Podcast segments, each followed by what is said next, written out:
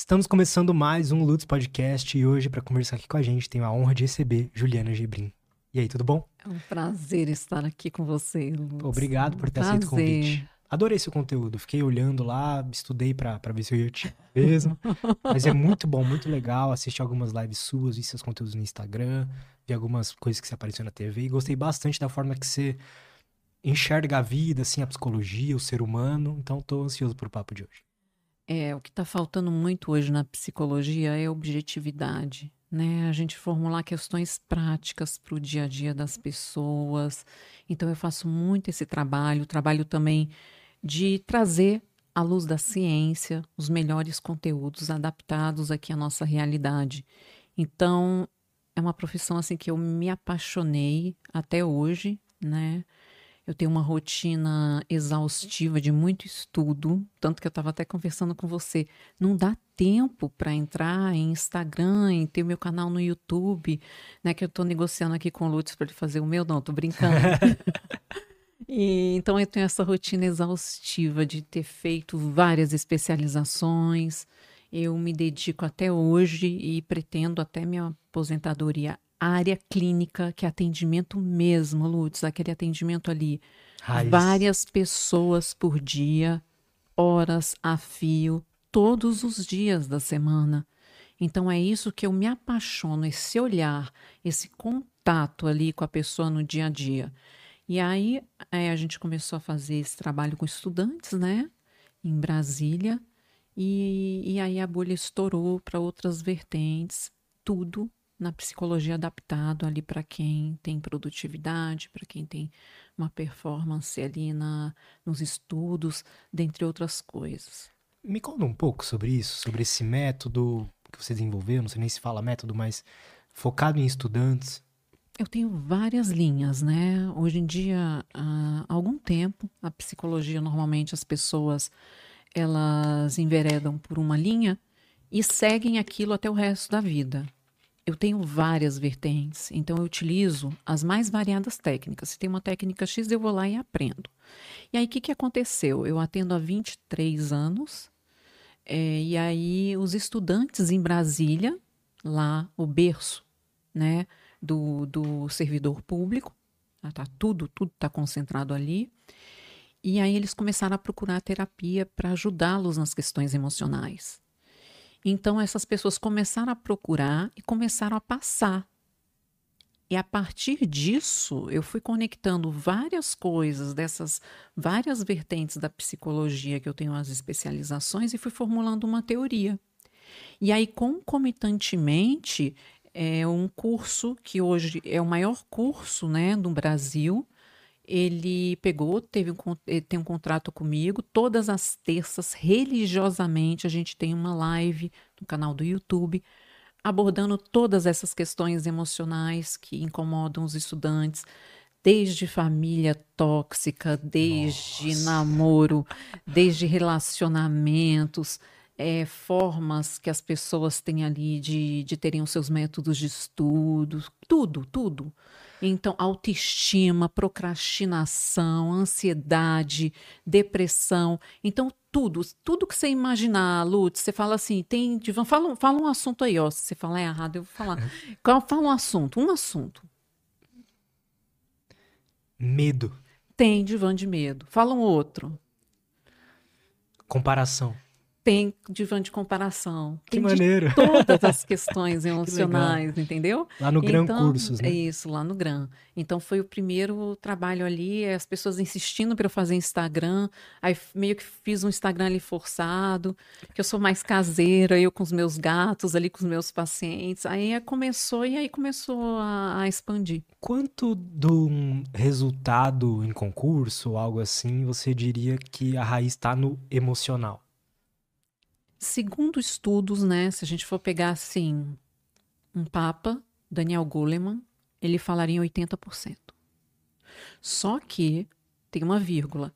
Esses 80% eles podem se tornar 100. Hum. Porque se a pessoa estiver descompensada, ela não consegue nem fazer uma questão. Então isso pode se tornar 100. Dá um branco. Pane. Curto-circuito cerebral. A pessoa é invadida ali pelo nervosismo, dá um branco, ela não consegue fazer. O que algumas pessoas, de uma forma errônea, falam que é, aquilo ali é porque a pessoa não, não, não estudou. Não estudou. O problema então, não é gente... o conhecimento técnico ali. Não, é emocional. Ele pode virar 100. Se a pessoa ali tem algum problema em relação ao relacionamento que ela terminou, né? Isso acontece demais, demais. Eu já abordei esse tema inúmeras vezes. É um problema de um término de um relacionamento. Isso pode virar 100, a pessoa não consegue. Inclusive, tem salas particulares que eu faço com vários alunos que eles abordam as mais diversas questões e que, inclusive, eles citam que ficam dias sem estudar perante essas circunstâncias. Então, são pessoas que seriam mais reativas, teriam um neuroticismo maior, elas reagem mais às demandas. Existem aquelas pessoas também, eu já até falei sobre isso em um divã, pessoas altamente sensíveis, são aquelas que têm uma sensibilidade exacerbada, uma empatia pelo outro, pelas circunstâncias ou pelas conexões ambientais, quase que uma empatia tóxica. Né? Hoje em dia tudo é tóxico, a gente vai falar até sobre isso, mas uma empatia de uma forma tal que elas absorvem como se fossem esponjas. E aí a gente vai na terapia ou eventualmente numa abordagem, você vai lá e espreme aquela esponja para aquilo soltar. Então a gente chama isso, não tem um CID, não tem um DSM, mas a gente chama de pessoas altamente sensíveis. Olha que interessante. Normalmente são pessoas que têm dons artísticos muito fortes, são pessoas que não se conectam com a realidade do mundo, é, eventualmente, de hoje, é, não tem nada associado à doença. Elas sentem é, o ambiente, isso é muito explicado pela neurociência, né? Ali o funcionamento da percepção, ali através do tálamo. Então são pessoas altamente sensíveis. Essas pessoas elas seriam mais é, colocadas à prova em determinadas questões em que a racionalidade ela não impede muita coisa. Elas seriam mais inundadas, eu falaria assim. E isso atrapalha muito ali nas questões dos estudos. Até eventualmente uma briga é, de paz, é, uma amizade que termina. Isso começa a atrapalhar meses os estudos, eventualmente até uma reprovação. As pessoas elas têm uma, uma dificuldade um pouco de se reconectarem, né, que eu chamo efeito delay. É a capacidade da pessoa ela se reerguer ali perante uma reprovação. Às vezes a pessoa ela reprova em uma prova ou uma diversidade e ela leva três meses para se reerguer. Isso é muito interessante, é verdade, né? Às eu chamo efeito alguma lei. coisa. É, e a gente vê vários estudos associados, Lutz, a questão da resiliência, a questão da antifragilidade. Né? A resiliência é um conceito ali emprestado da física que você voltaria ao estado normal. Hoje em dia, em estudos ah, americanos, a gente fala em antifragilidade, que é além da resiliência. Você volta, mas você volta no estado ainda melhor né? Que é a sua capacidade de se adaptar às circunstâncias da vida, que esse é o conceito novo de inteligência, a capacidade de se adaptar às circunstâncias da vida.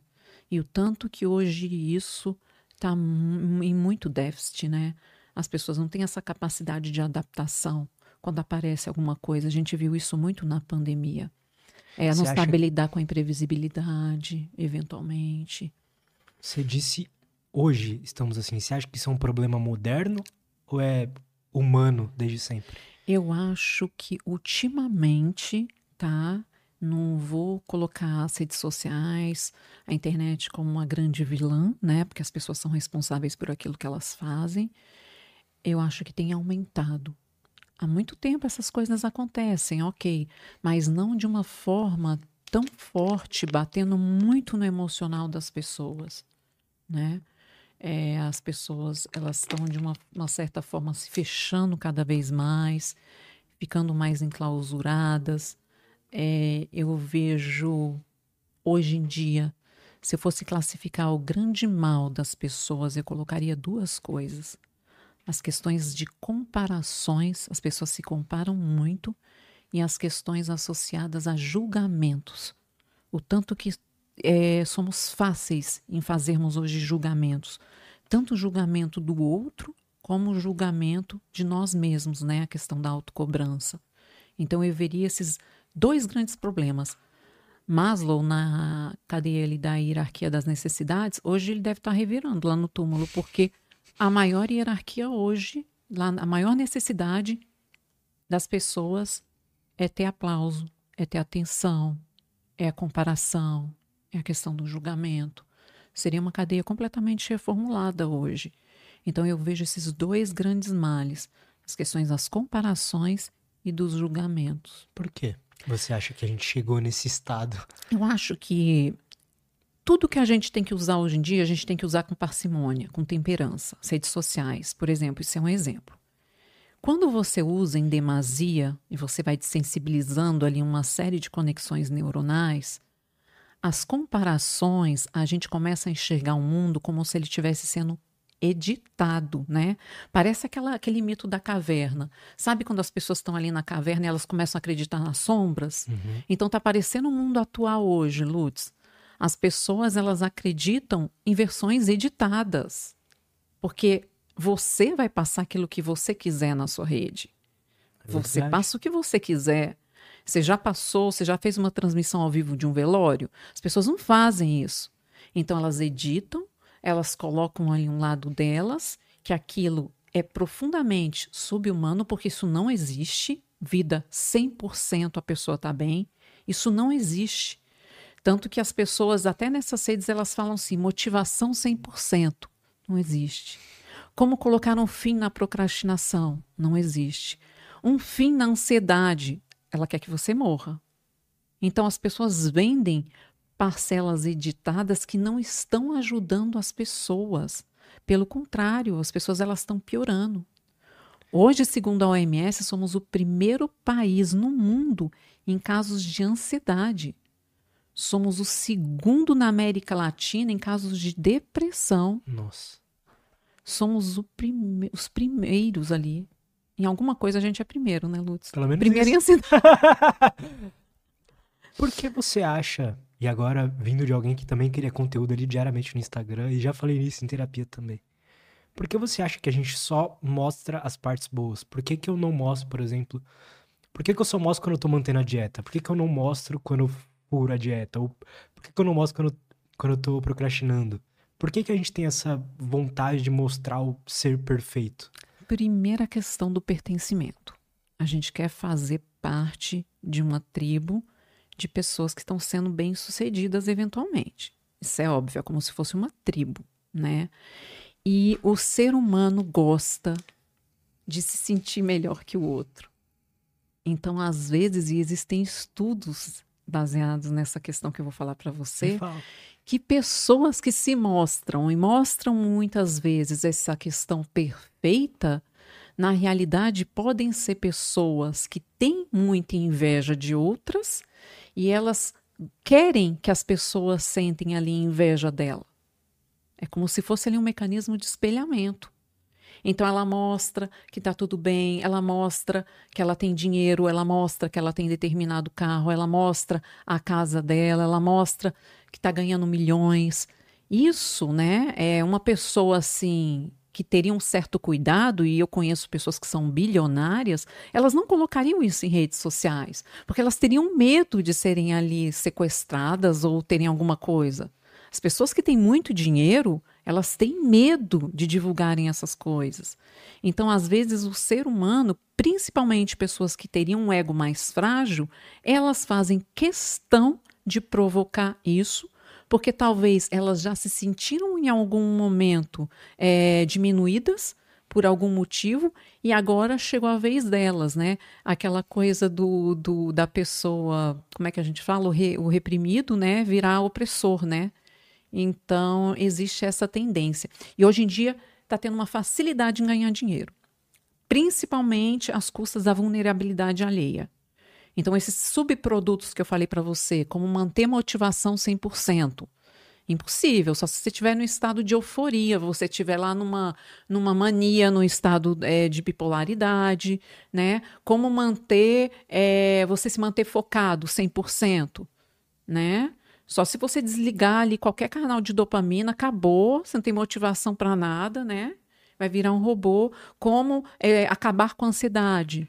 como acabar com a procrastinação, que são coisas, são ali elementos eventualmente, Lutz, que eles foram adaptativos em algum momento na nossa história, né? A época das cavernas, fazíamos planos de curto prazo, a gente tinha que viver um dia de cada vez, porque senão a, a humanidade seria exterminada, né? A gente tinha ali a questão focal, as, as mulheres ali no papel delas, os homens ali para coleta, eles para caça, tinha esse foco que levava as pessoas adiante, né? Era uma, uma questão mais focada. A ansiedade, graças aos ansiosos, não estou falando ansiedade clínica, graças aos ansiosos nós estamos aqui. Como que você vai acabar com a ansiedade? Né? Total. E por aí vai. Então são, são às vezes coisas comestíveis que as pessoas elas mastigam e que aí elas vendem. E aí dá fala para muita gente é, idiota. Né? Total. Né? Idiota. Então não dê palco para as pessoas idiotas. Fica aqui para vocês aqui do canal do Lourdes. O que eu percebo, assim, Ju, é, e meus amigos também que vendem cursos, essas coisas falam, é que é isso que você falou, ficou muito fácil, uh, botar entre aspas aqui, mas ficou muito fácil enganar as pessoas. O que, que eu quero dizer com isso? Porque as, parece que as pessoas, quando te mandam uma pergunta, mandam uma caixinha de. Mandam uma pergunta numa caixinha de pergunta, ou mandam uma DM, elas estão buscando uma, um segredo, elas estão buscando aquele conhecimento que vai mudar tudo na vida delas. Elas querem essa facilidade, sabe? Isso. Então tem pessoas que se aproveitam disso. É, é o que eu percebo. Elas querem respostas fáceis. É, Mas de onde está... vem essa vulnerabilidade? Então, é, tem vários fatores. Tudo que você for falar hoje em questões de saúde mental tem uma questão multifatorial, tá? Sempre tem uma questão multifatorial. Tanto que para a gente detectar algumas questões associadas às doenças, né, os transtornos de uma forma geral, é, a gente atribui a três fatores de causalidade sempre, sempre. A questão genética, a questão da história de vida do indivíduo e a questão do momento atual. Sempre tem que ter esses três fatores preponderantes. O que, que muitas pessoas fazem que é, é vendável, é de fácil acesso, é comestível? Você falar que seu pai, porque te abandonou, fez com que você ficasse assim. Você já viu vários conteúdos assim? Ah, porque você tem um pai. Às vezes as pessoas fazem palestras com uma comoção geral que parece uma seita, que o cara tá andando no corredor e ele fala assim: seu pai, você tá assim por causa do seu pai. Lutz, quem que não tem problema com o pai? Uma coisa geral, ele pega e aí associa isso a pessoas em estado de vulnerabilidade, a pessoa pega aquela isca, mastiga, ela tem ali um alívio de um sintoma momentaneamente, depois de dois meses ela cai. Eu estou cansada de receber gente em consultório que faz essas abordagens, é, tapa-buraco, uhum. tapa-buraco com isopor, de pessoas que fazem isso, elas ficam muito ruins, porque abrem feridas, muitas vezes, que as pessoas não estavam preparadas. A gente vê até a Clarice Lispector, né? A gente tem que tomar cuidado para a gente tirar ali aquilo que está ali apoiando aquele edifício.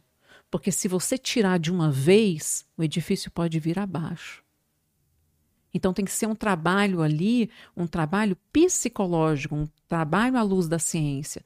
Então, às vezes, essas pessoas elas pegam pessoas em estado de vulnerabilidade vende uma isca, as pessoas caem, essas pessoas enriquecem, só que tem um porém. Esse mesmo público vulnerável que vai para essa pessoa, quando aparecer um que tem uma fala mais bonitinha, esse público migra para cá. Ele não, é, não tem um público fiel. Por isso que eu falo muito, a gente tem que tomar cuidado entre fama e a pessoa ficar conhecida. A fama, ela passa rápido, né? A pessoa ficar conhecida é um, um trabalho perene.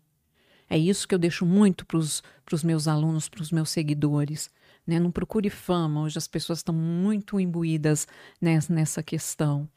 Então, o que eu vejo muito no, nos jovens hoje em dia é eles é, delegarem dúvidas básicas para pessoas que eles mal conhecem, que eles acham que eles conhecem devido aos recortes Total. editados.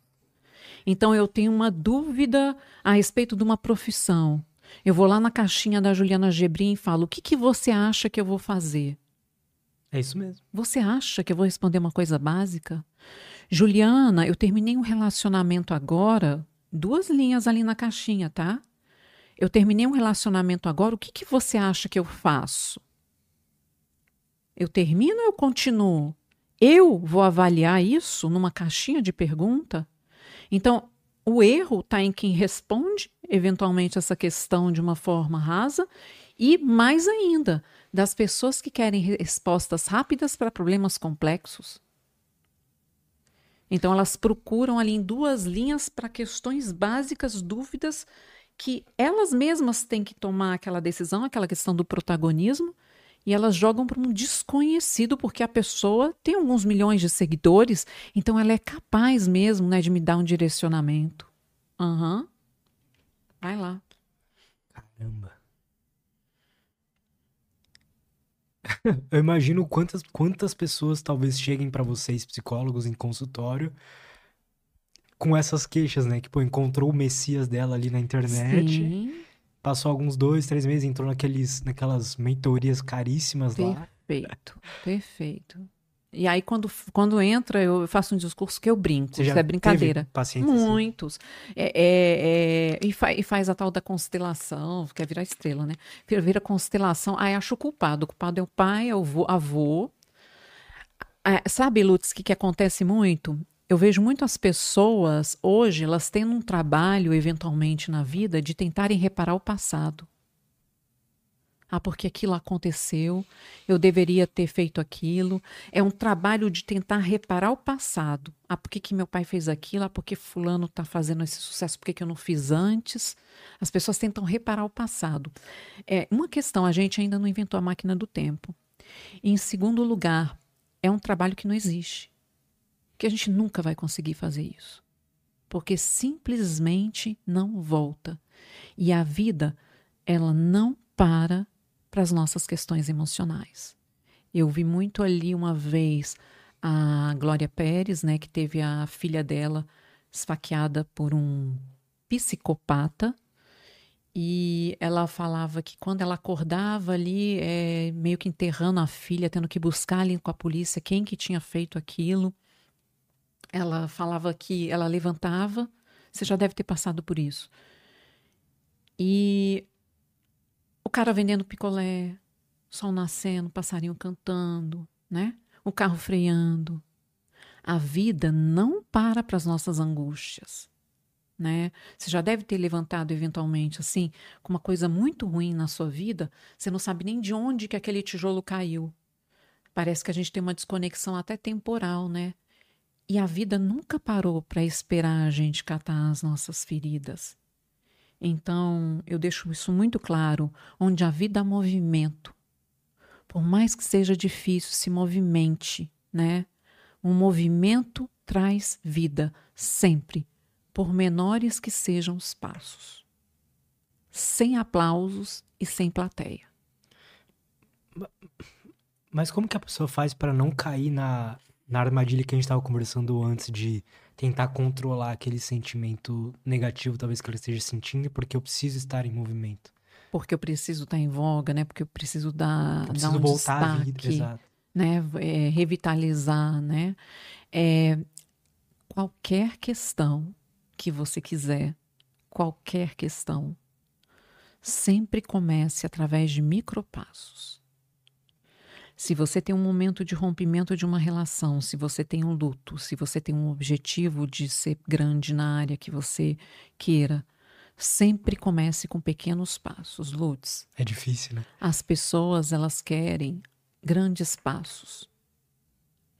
E o pequeno passo, para a gente detectar que o pequeno passo ele é algo palpável, a gente tem que ter a sensação de maestria. A sensação de maestria é muito falada por aí em vários estudos no exterior, que é a sensação de tarefa cumprida. Por mais que eventualmente eu não goste de viajar, eu não gosto de viajar. Por mais que eventualmente eu ame a minha casa, eu amo estar no meu consultório, eu amo a vida quietinha, né? Quando chama para eu ir a alguma entrevista ou agora um tipo podcast, eu. eu saio daqui hoje eu falo, eu cumpri eu fiz com maestria e sempre dando o meu melhor. E você identificar que, que eventualmente, é, às vezes, você não alcançar determinadas coisas, vai ser uma benção ali na sua vida, porque tem o ônus e o bônus, Lutz. Se você for comparar, se comparar com alguém, compara direitinho. Compara os boletos que o bicho paga, compara as contas que vêm ali no dia a dia, compara os haters que estão na cola daquele cara, que estão dando altos distúrbios ali emocionais para aquela pessoa. Compara ali a família que deve ficar na cola da pessoa pedindo dinheiro, ele falando não com sentimento de culpa compara brigas que aquela pessoa compara, é, sei lá, a mãe que eventualmente foi narcisista, que machucou a pessoa ali durante 30 anos e ela tem 30 anos ali jogados, é, que agora que a pessoa de repente teve um momento dela de redenção. Então, se a gente for comparar, compara direitinho. Outra questão da comparação, a comparação em um primeiro momento ela é um autoabandono. Porque quando você se compara, você olha em direção ao outro.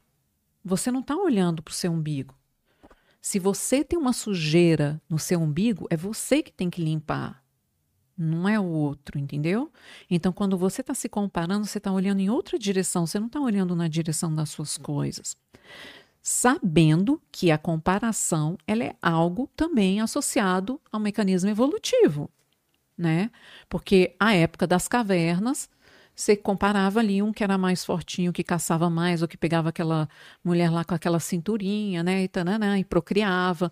Então a comparação ela vem desde a época das cavernas, a formação de tribos também, né, a associação de você eventualmente se identificar com determinada tribo, a sensação de pertencimento, né, que a gente vê até nessas pessoas que hoje, hoje elas têm sucesso, né? A gente não sabe amanhã é, e aí é. E é sucesso aonde, né? Porque a gente só vê a vida editada deles. Ah, a gente não sabe como é que tá a relação com a família, Exatamente. sei lá, com a mãe, com a esposa. Exatamente, você não sabe de nada. E a maioria dessas pessoas, eu não sei se você já percebeu isso, é interessante. Não é psicofobia. Se alguém tiver um corte disso daqui, eu já tô falando, não é psicofobia. As pessoas normalmente que têm destaque, você já percebeu que elas têm algum transtorno emocional? É uma coisa além do normal? Sim. Eu não trocaria entendeu? Eu não trocaria. Né? Você não sabe ali, por exemplo, uma pessoa que já teve um certo grau de, de, esquizofrenia, que é uma doença sofrida, a bipolaridade é altamente sofrida, a depressão mata pessoas todos os dias. A gente não sabe, né? Ali em que momento, de repente, um lampejo de criatividade. Tanto que não é raro a gente ver artistas geniais que não são mili, são bilionários, que eles caem nebandada, né? Às vezes com dívidas altíssimas, e fazem só um sucesso pontual na vida. Ganham bilhões e caem. Né? A gente tem vários exemplos, vários, Michael Jackson, Britney Spears, se bem que Michael Jackson vendeu demais, né? Mas a Britney é um, é exemplo. Né? Vários, né? mas tem vários, né? É, que aqui, aí você fala assim, ah, mas fulano é bipolar e ele teve sucesso. Você está pegando uma exceção. E essas pessoas que tiveram sucesso, sucesso né? é, e as pessoas que tiveram sucesso eventualmente, nesse momento em que elas levaram talvez ao transtorno a sério, que elas evoluíram. Não é deixando a coisa correr igual as pessoas acham, eu também tenho, também vou fazer, não. Então, o sucesso hoje em dia, eu vivo falando também para as pessoas, o sucesso hoje significa fechamento de ciclos. As pessoas que deixam ciclos abertos, elas, elas não têm essa questão do sucesso. Então, se você hoje é uma pessoa que é passível de fechar ciclos, aquele relacionamento você fechou, aquela relação com a sua mãe se resolveu, né? Essa empresa aqui você resolveu fechar, é, isso daqui você desistiu de ser um, um, um Iron Man, né? Porque você de repente não tem porte para aquilo, você eventualmente é, desistiu de algum, você fechou ciclos. Essas pessoas que fecham ciclos ali de uma forma bem segura e de acordo com o que elas querem, elas são pessoas, para mim, de um grande sucesso. E heroísmo tem em todos os lugares da vida, Lutz, em todas as profissões. Né? Eu conheço mulheres incríveis que não têm dinheiro, não têm Instagram e elas são pessoas extremamente bem-sucedidas no dia a dia delas. E é isso que às vezes o nosso olhar tá, tá ali faltando. Eu também então, conheço não, pessoas assim. Não é?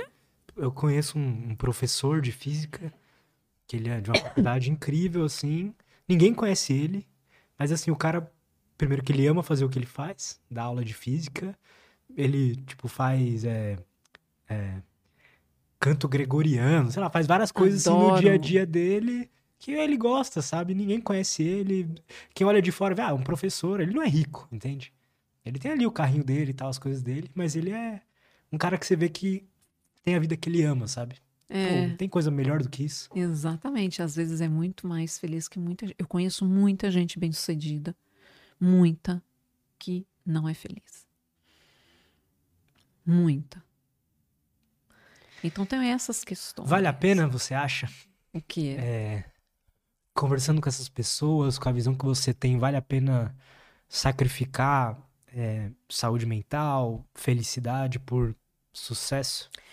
Tem um estudo que fizeram um estudo muito conhecido com, os, com as pessoas ali à beira do, do leito da morte, na UTI. Fizeram essa, essa pesquisa com essas pessoas e, em primeiro lugar, aquilo que elas sentiram mais falta durante a vida, o que, que apareceu? Delas terem aproveitado mais a vida e estarem perto de pessoas que elas gostam. Companhias, amizades, a questão do meio social, os amigos. Quando uma pessoa ela está se elevando em determinado momento, ela pode encher a conta bancária, mas ela está tendo um preço ali eventual que lá na frente, Lutz, ela sempre vai pagar. Sempre não existe. Não existe a possibilidade dela não pagar. Ou elas querem tanto, né? Quando alcança 5 milhões, querem 6 milhões, 6 milhões querem 12, né? Vão querendo sempre mais, mais, mais. No fundo, no fundo, a pessoa tem uma ferida ali emocional, às vezes quer provar algo para o pai, né? O pai já faleceu, ela não tratou, né? E aí fica querendo, querendo, querendo provar, provar, provar, e não tem fim, né? Igual um perfeccionismo, que é uma das causas da procrastinação, até que a gente vai falar. Isso, esse negócio de tentar provar para o pai, isso é inconsciente ou é algo que ela sabe que tá? Eu acho que as pessoas elas sabem. Elas sabem, elas sabem sim. Elas têm aquela coisa da raivinha de alguma coisa ou outra. Elas sabem, elas conectam, né, com essas questões. E aí ficam nesse movimento aí de estar tá, é, mordendo o rato, o rabo do rato, né? Rodando, rodando, rodando, rodando e não alcançam nada. São essas pessoas que têm muito dinheiro, mas sempre tem um vazio emocional. Então elas ficam perseguindo na realidade a o quê? A reparação do passado que eu falei. Pessoas que tentam consertar o passado. Eu acho isso algo assim é, péssimo, péssimo para a pessoa. Nunca tente reparar o, o seu passado. Feche ciclos. Procure aí um auxílio se você não conseguir e vai fechando que vai ficando redondinho. Eu acho que esse negócio de, de, de tentar reparar o passado e tentar, às vezes, controlar o futuro são grandes fontes de sofrimento. Isso, porque você não tem a permanência no momento atual, né? As pessoas. É, o conceito de felicidade está muito atrelado a você estar aqui nesse momento, inclusive a ativação dos cinco órgãos dos sentidos. Os cinco, né? A visão, a audição, o olfato, o paladar, de forma comedida, né, gente? Que agora eu falar se a psicóloga falou paladar, deixa eu comer uma panela de brigadeiro, né? E o tato. Então você percebe ali é, é, as pessoas elas não estão ativando esses sentidos. Isso inclusive é uma técnica para lidar com a ansiedade né, que ela chama-se grounding, que é a maior, é a melhor técnica, os estudos falam, e a técnica mais conhecida no mundo, que se chama grounding, que aqui a gente tem ali a tradução para aterramento. Como que é isso? Você consiste na ativação dos órgãos dos sentidos, né? Muitos alunos fazem isso em momentos dificílimos, às vésperas de provas, e isso tem salvado tanta gente, Lutz. Você pega o seu rosto agora nesse momento. E aí você coloca cinco nos olhos, quatro no nariz, três na boca, dois no ouvido e um no tato. Então você com os olhos fechados, você vai imaginar cinco coisas que você pode ver. Eu, eu faço? É para fechar. cinco coisas. Qualquer coisa? Qualquer coisa. Você é livre.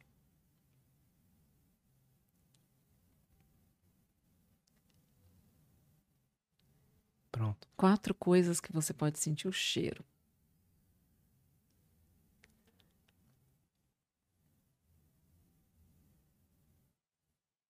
Pronto. Três coisas que você pode sentir o sabor.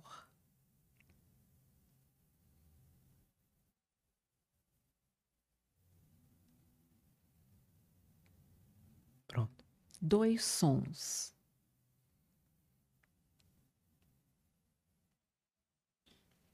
Pronto. Uma coisa que você pode sentir ali o tato. Pronto.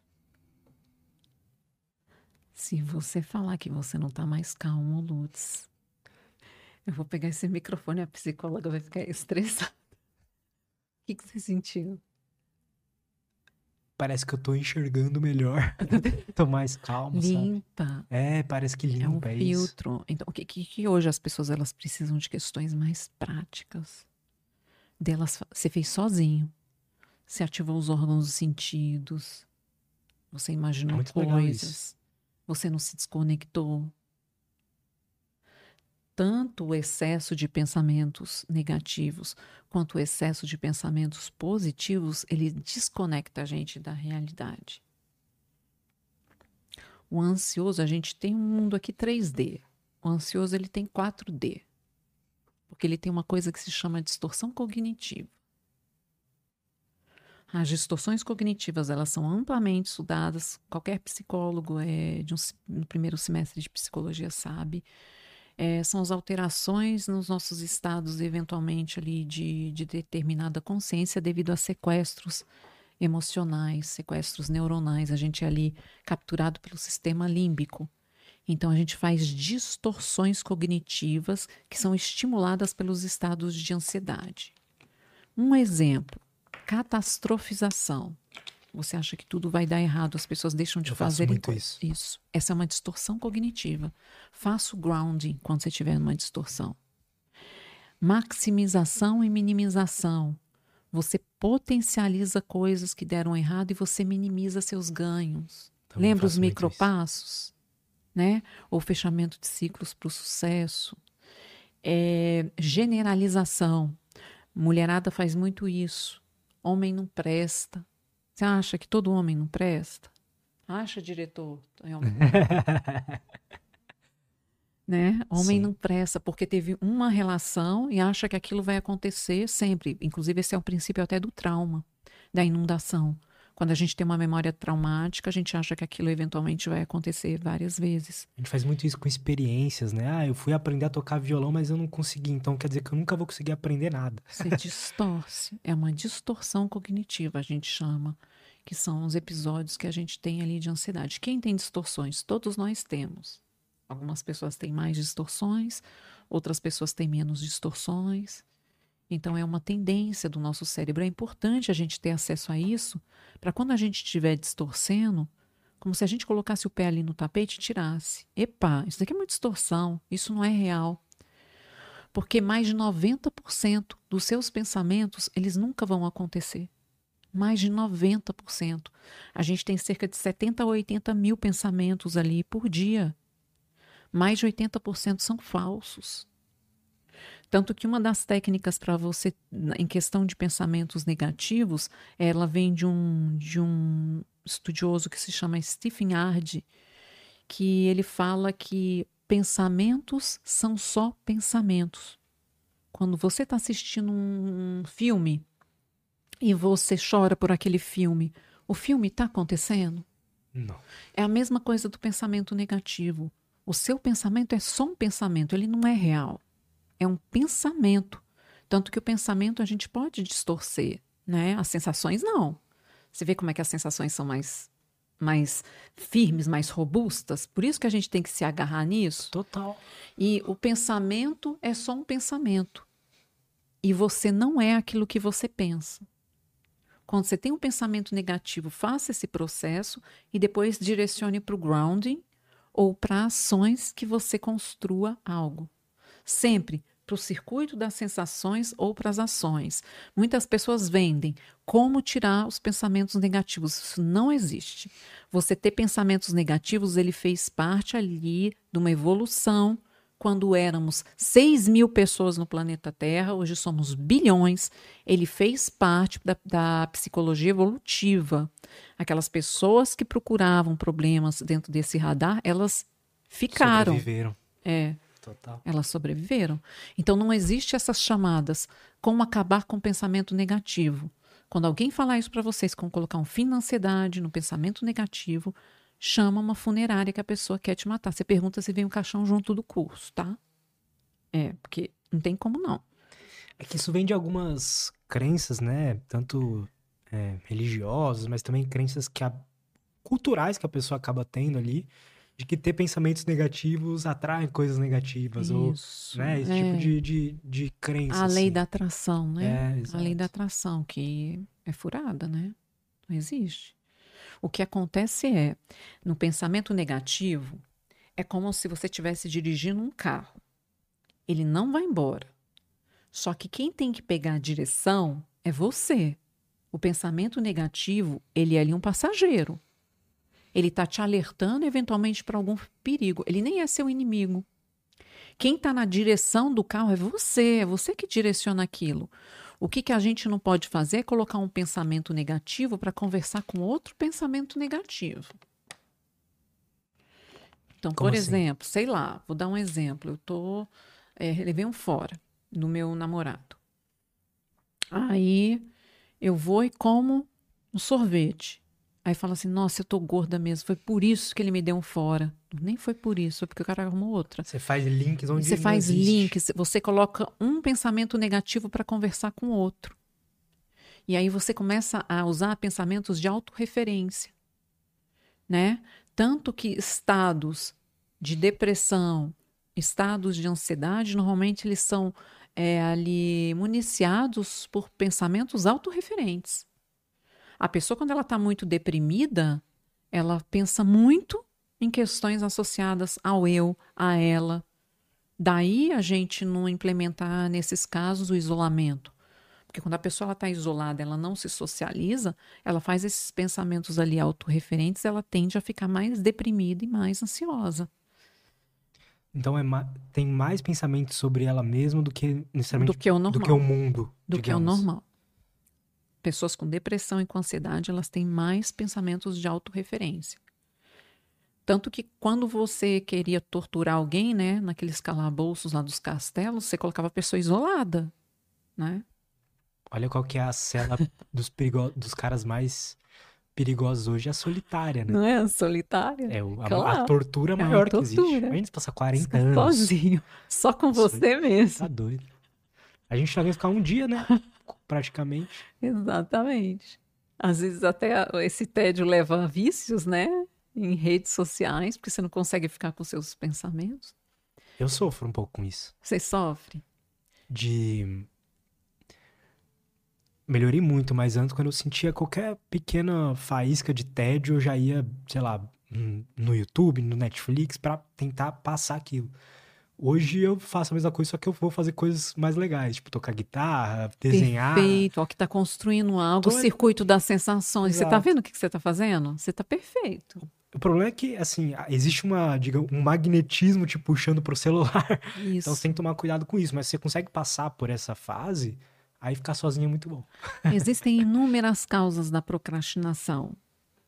E eu acho bom a gente falar, Lutz, porque as pessoas elas falam de uma forma errônea. Quando eu vejo alguém falando de procrastinação, dá vontade de torcer o pescoço. Eu, "Ah, essa pessoa não, não estuda. A pessoa não estuda. O que, que elas erram?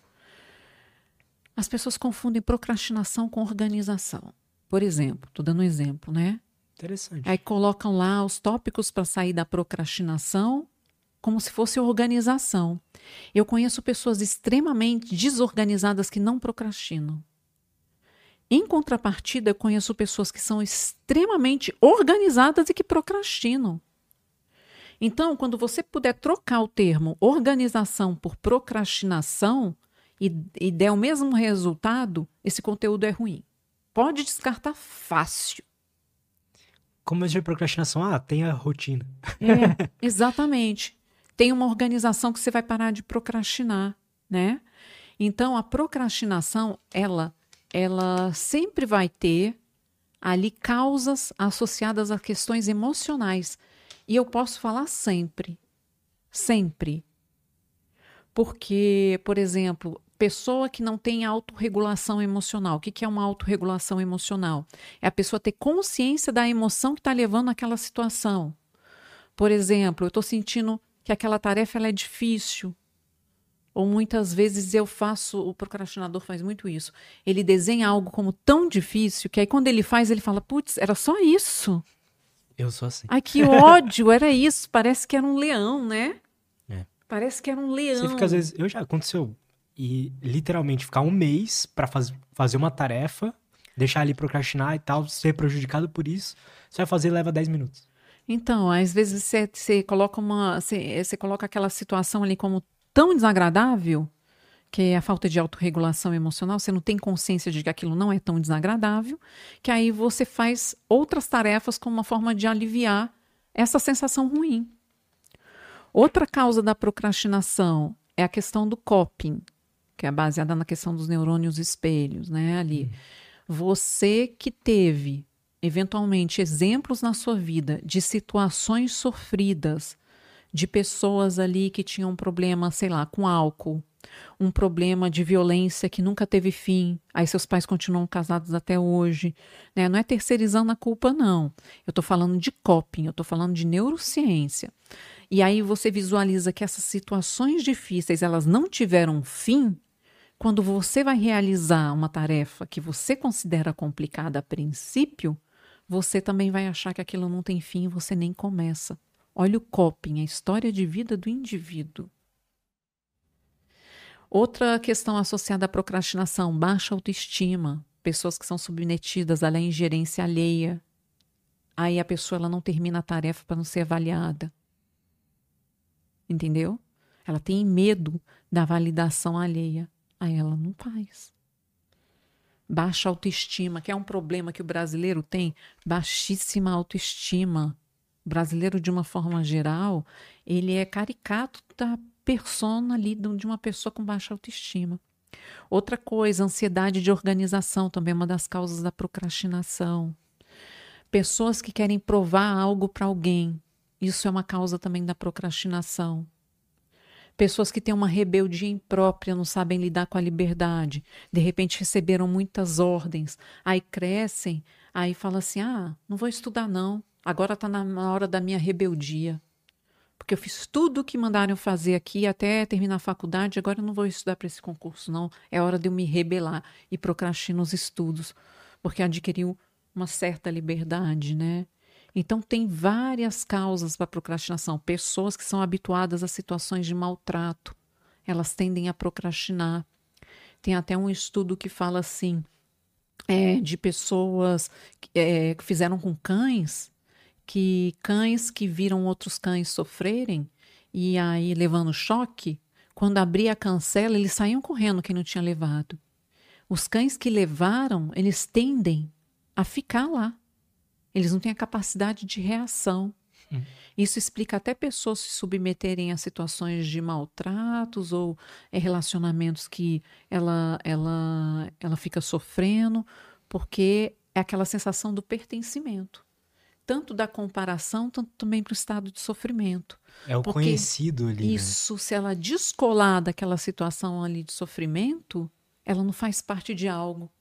Como que eu vou lidar com esse vazio? Eu sou aquela pessoa que só convivi com sofrimento? É tipo um pássaro preso numa gaiola, a gaiola tá aberta. Ele não voa. Ele não voa, tem medo de voar. Ele conhece a gaiola, tanto que outra coisa que também que eu fico indignada, zona de conforto.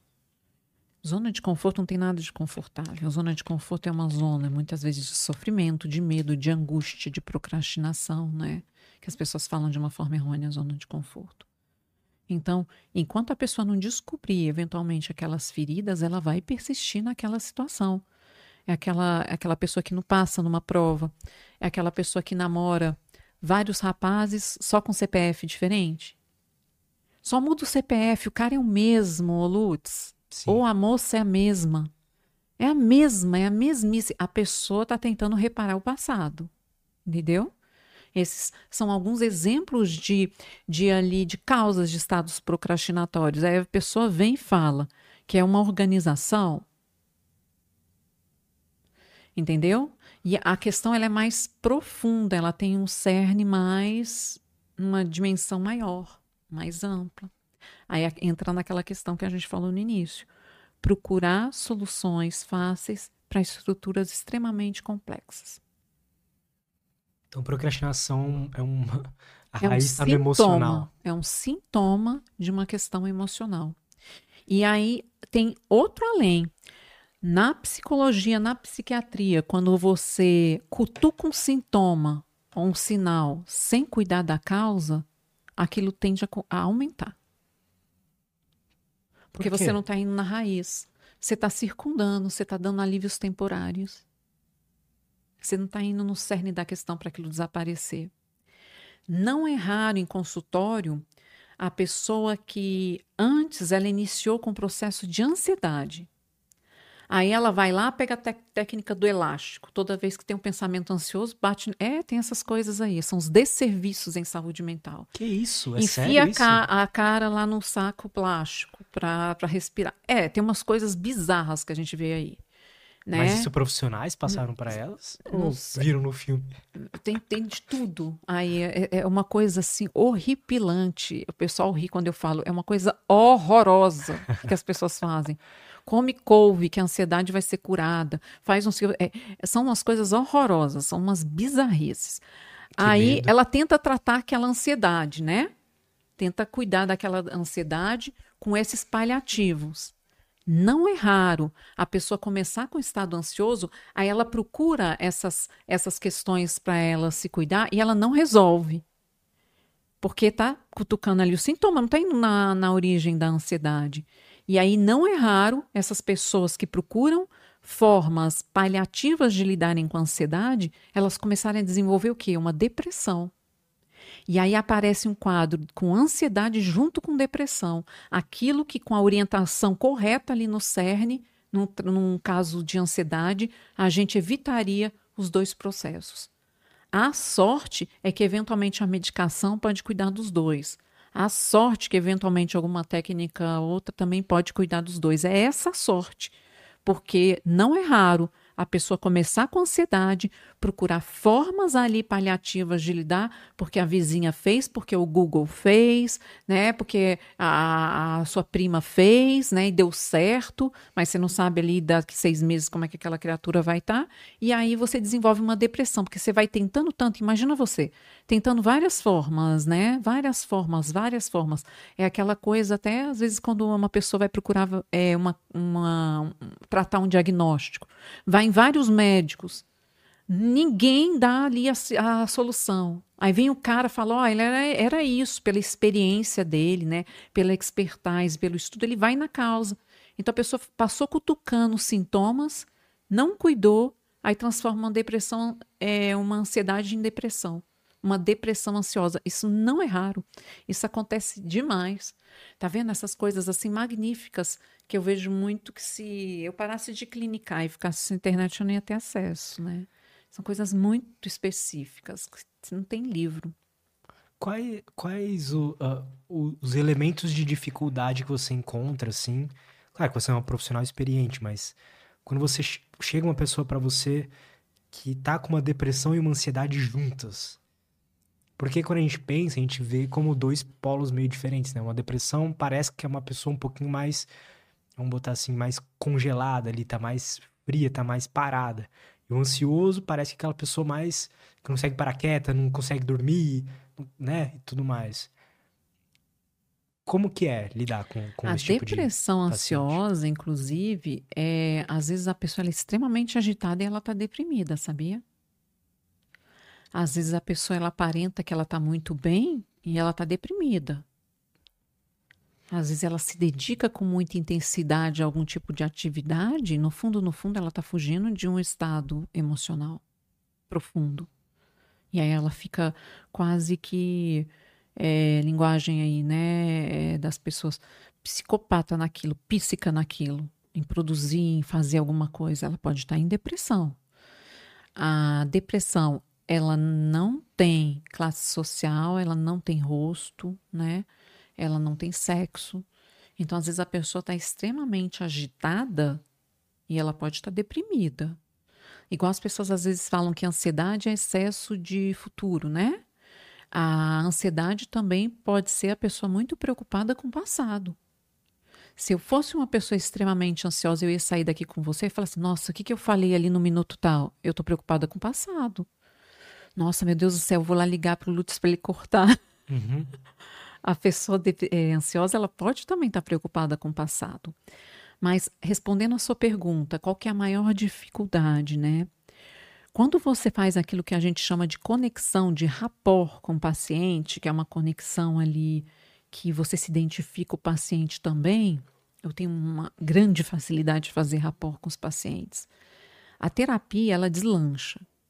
Agora tem uma coisa básica, Lutz, que é a maior dificuldade para qualquer tipo de transtorno, para qualquer tipo, até na falta de um transtorno. É aquela pessoa que ela não quer ser ajudada. Como assim? Porque a alguém pessoa, não gostaria de melhorar porque eventualmente ela pode ter ganhos secundários. Isso é um exemplo. Um exemplo. Por exemplo, eu sou uma pessoa, vou dar um exemplo, que eu tenho ali a minha família, que me trata super bem, meu pai e minha mãe, eu sou queridinho. Sou queridinho. Não foi assim, não, tá? Eram cinco filhos e todo mundo lá apanhava. É, e aí eu tenho atenção naquela estrutura familiar e aquele ambiente ele fica extremamente controlado, né? Eu tô ali recebendo uma mesadinha de uns 3 mil reais, tá tudo controlado. Oh. Para quê que eu vou querer destacar no sentido de descolar dessa estrutura que eu tenho amor, que eu tenho ali aquela coisa dentro dessa estrutura que eu conheço, que eu tenho controle para me submeter eventualmente a uma empresa em que as pessoas vão me julgar, que eu vou colocar minha tapa cara no mercado de trabalho. Mas essa pessoa ela tá se sentindo mal na Ela está ganhando, tá? tendo um ganho secundário. Pois é, aí você fala assim, ela está se sentindo mal. Um dos critérios para a questão da maturidade psicológica é você ter um processo de individuação.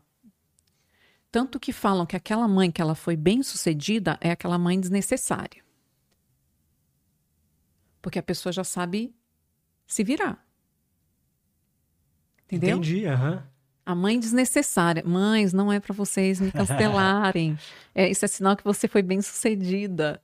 A mãe desnecessária. Então, o processo de individuação significa você descolar de determinadas estruturas e criar habilidades necessárias para você ali virar um adulto porque senão você vai estar sujeito eventualmente às feridas emocionais. Né? E você também está sujeito, dentro desse aspecto de você não se descolar, a desenvolver papéis patológicos perante a vida, que são três. Lutz, você está preparado para esses três? Eu acho que o pessoal ainda não está, não. Três papéis patológicos para você identificar que você está dentro de um comportamento disfuncional. Meu Deus. Calma aí, então. Três. A gente pode, então, fazer uma pausa rapidinho? Pausa! Vamos! Deixa eles curiosos aí um vamos. Só para pegar mais uma água ali tá, no banheiro vamos. rapidinho e já volto. Estamos de volta. É. Ju, me conta então do que você ia falar e eu te cortei. Não cortou nada. Gente, ele é ótimo para entrevistar, isso? viu? Meu Deus do céu, só elogios aqui. Você Obrigado. deixa a gente à vontade para falar. Eu adoro isso, adoro. Tem que ser, né? É porque às vezes as pessoas ficam bombardeando com pergunta. Pá, pá, pá, pá, pá, pá, você parece que tá lá não sei aonde. Né? É horrível. Eu acho que tem que ter espaço pro convidado se sentir à vontade e aprofundar nos temas, sabe? Para ele não deixar assuntos é, pela metade. É. Nossa, você é ótimo, ótimo. Obrigado. Ótimo. Adoro. Tô adorando o papo também.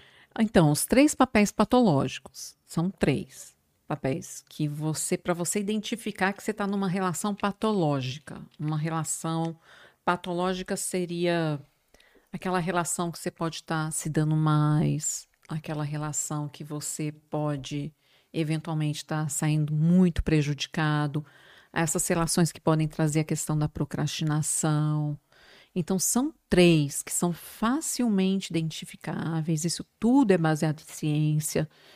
O primeiro papel é o papel da vítima. A pessoa que se vitimiza. Então, por exemplo, ela coloca a responsabilidade de questões em outras pessoas, quando não são casos fortuitos ou de força maior, né? Por exemplo, vai cair uma bomba aqui, né? A, julgar a responsabilidade ali de uma forma adequada. Uhum. Mas quando eu começo, depois de adulto, a falar isso que me aconteceu é devido àquela mulher que me deu um fora, entendeu? Você não pode afirmar, porque até certo ponto tem o um luto, e ali, de ali em diante é você que anda com as suas pernas e você que toma as decisões. Porque você não vai viver reparando o passado. A postura vitimista, Lutz, ela tem muito de vaidade. Hum. A pessoa que se faz de vítima, ela acha que ninguém é capaz de ajudá-la. Porque ela sempre tem que estar tá no papel de vítima. Ela é extremamente vaidosa. Ela não sabe ninguém pedir ajuda. Ninguém é capaz de ajudar. Não, ela pode até pedir, mas não dura muito tempo. Porque ela vai dar um jeitinho daquilo não funcionar. Porque o papel dela de vítima é um papel visceral. Ela precisa desse papel patológico até para ela se sentir superior em relação às outras pessoas. Ah, ah, porque na verdade eu não, não dou certo por causa disso. Isso. Ela se sente bem com se isso. Se ela é vítima, todo mundo está errado. Entendeu? Ela é vítima das pessoas. Tá todo mundo errado. É um complexo, as pessoas às vezes falam de complexo de inferioridade, é um complexo de superioridade. É uma coisa muito doida isso, né? A pessoa que, que faz papel de vítima, ela é altamente vaidosa e tá todo mundo errado e ela tá certa. Esse é o primeiro papel patológico. Então, quando você se coloca como vítima das circunstâncias, né? Você culpa outras pessoas, eventualmente, de determinadas situações. Você não pega esse papel de pegar o boi pelo chifre, o seu protagonismo, né? Se co coisas do passado podem orientar ali naquela tríade, né? Que eu falei no início da, do nosso podcast. Mas não são determinantes.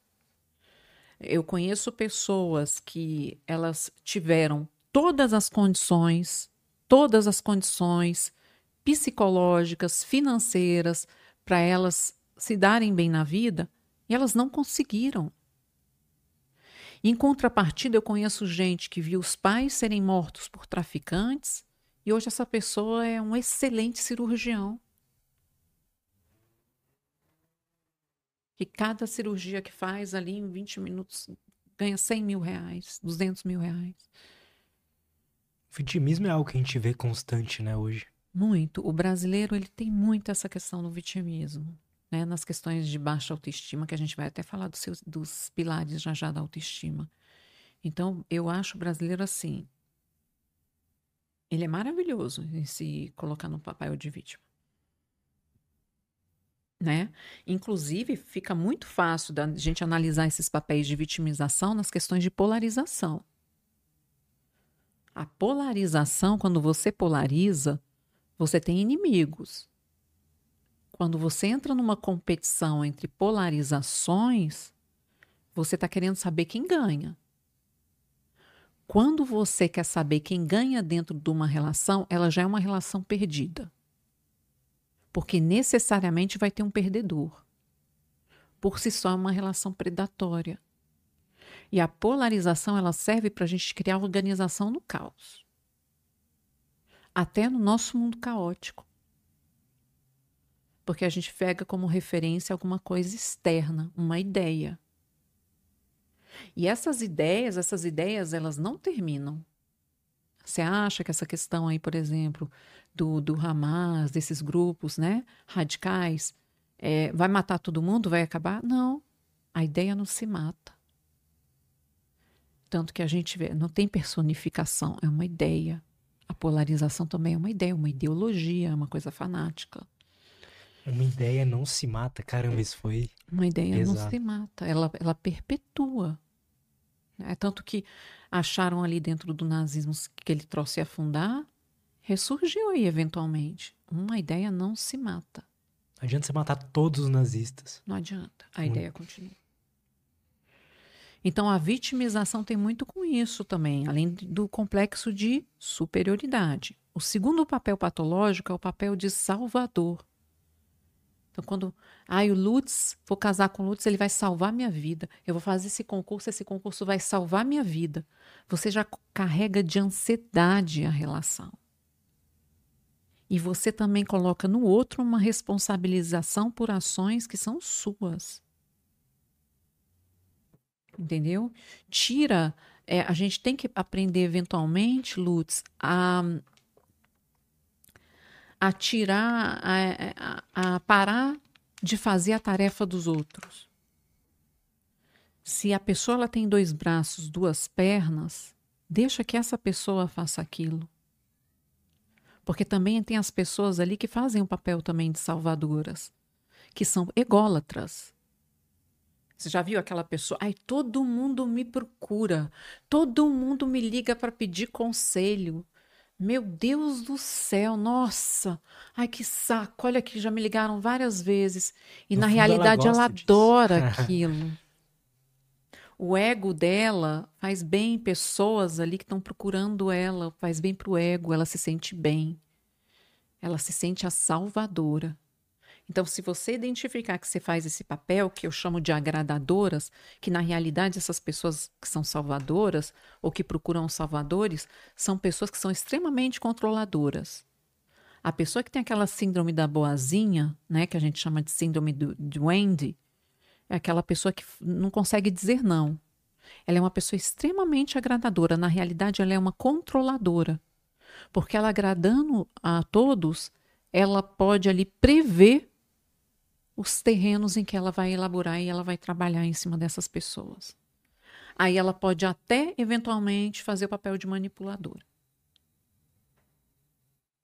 Então, se você identifica alguém como salvador da sua vida, ou você quer que algo salve a sua vida, ou você faz o papel de salvador, isso é um papel patológico. Esses papéis, em, em algum momento, eles vão sempre estourar. De alguma forma, eles vão estourar. As pessoas acabam sozinhas. O terceiro papel patológico é o papel é, daquela pessoa que julga, o julgador. Ele tanto julga quando ele, quanto ele é julgado. A gente chama esse papel de perseguidor. Ah, você faz isso, você fez isso comigo, você tananã. Essas pessoas são isso, isso, aquilo. A pessoa julga. A pessoa julga, ela coloca a pena, ela já dá sentença, como se fosse um juiz. Você é assim por causa disso. E a gente percebe que amadurecimento emocional e pessoas que são altamente produtivas, elas não são aquelas pessoas que só concordam com aquilo ou leem coisas que só interessam a elas. Elas leem coisas diferentes, elas leem coisas que são contrárias àquilo que elas pensam, né? Porque você não pode ensinar algo para alguém que tem suas certezas. A pessoa ela não vai aprender. Porque ela tem as próprias convicções dela, aquela mente está fechada. Por isso que discutir não leva em nada. Não leva em nada. E quando você está discutindo, não sei se você já percebeu, vocês estão, as pessoas estão ali brigando.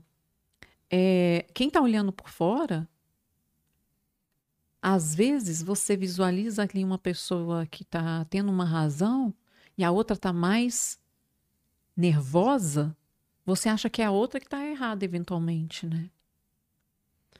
Então, é, é, não é? é? A inversão social, você já viu isso? Isso daí é papel vitimista junto com perseguidor, tudo junto com salvador. Às vezes você faz uma coisa. Gente, eu tenho ódio disso, eu tenho raiva disso. Você faz uma coisa você faz algo, às vezes nas melhores das boas intenções. Aquilo começa a se reverter contra você e você fica o vilão. Você já viu isso? Já. Isso é típico de uma relação patológica doentia. Esses papéis intrafamiliares, é, normalmente assim acontecem, são é, papéis extremamente estressores quando, por exemplo, a mãe é, faz o papel de filha da filha. Uhum. A filha vira filha da mãe, literalmente. oh, eu sou a mãe aqui. Quem que é a mãe ou é a filha? Você já viu uns negócios assim? Já. Às vezes você faz uma pergunta lá no consultório, olha, quem, quem que é a mãe, quem que é a filha aqui? Peraí. Às vezes a filha faz parte da amante do pai. Ela fica vigiando os passos do pai para ver se o pai está com outra pessoa. São coisas altamente estressoras quando os papéis patológicos ali eles vão se misturando. Às vezes você está dentro do ambiente de trabalho e você esses papéis eles vão se alternando, tá? Eles não são fixos. Aí você identifica ali um chefe com características do seu pai, você de repente começa a fechar a cara pro cara, tratar o cara mal, né? Que é aquelas coisas das transferências. Então, é, é literalmente você fazer o seu papel. Então, quando você também, voltando ao início, você se compara, você quer fazer o papel do outro, você está sujeito a tudo, tudo isso. Tudo isso. As pessoas acham que é, é um trânsito normal, né? Não.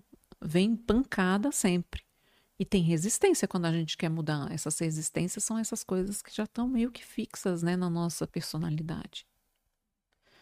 A gente pois. tem essas questões né, dos nossos papéis. Às vezes você, desde pequeno, fez um papel de vítima. Ah, Às sim, vezes é. você neutralizou briga de paz. Sim. Daí está muito cristalizado, né? O negócio de, de não conseguir falar não, por exemplo. Nossa, Nossa eu tive que trabalhar isso, Nossa. hein?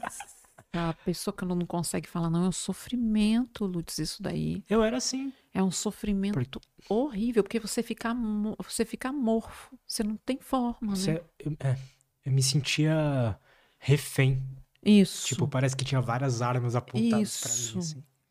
E na realidade é a gente que aponta essas armas, né? Porque muitas vezes a gente não quer dizer não, e as duas emoções que ficam embaixo da incapacidade de dizer não é a questão da culpa e o medo de ser rejeitado. Então, quando você não diz não, você tem. Você morre de medo de se sentir culpado ou medo de ser rejeitado. Mas muitas vezes, quando a gente não consegue dizer não, a gente está transferindo para o outro, de repente, coisas que a gente sentiria se o outro dissesse não para a gente. Quando você começa a resolver Sim, isso, é entendeu? Verdade. É verdade. Então, por exemplo, não vou falar não para fulano, porque senão ele vai achar que eu sou antipático. Mas aí quando essa pessoa fala não para mim, eu falo que antipático. Então, às vezes você está projetando ali aquela pessoa, na realidade, numa coisa que você não gostaria de fazer, de escutar. Então você fica refém, refém do outro que na realidade é um refém de você mesmo.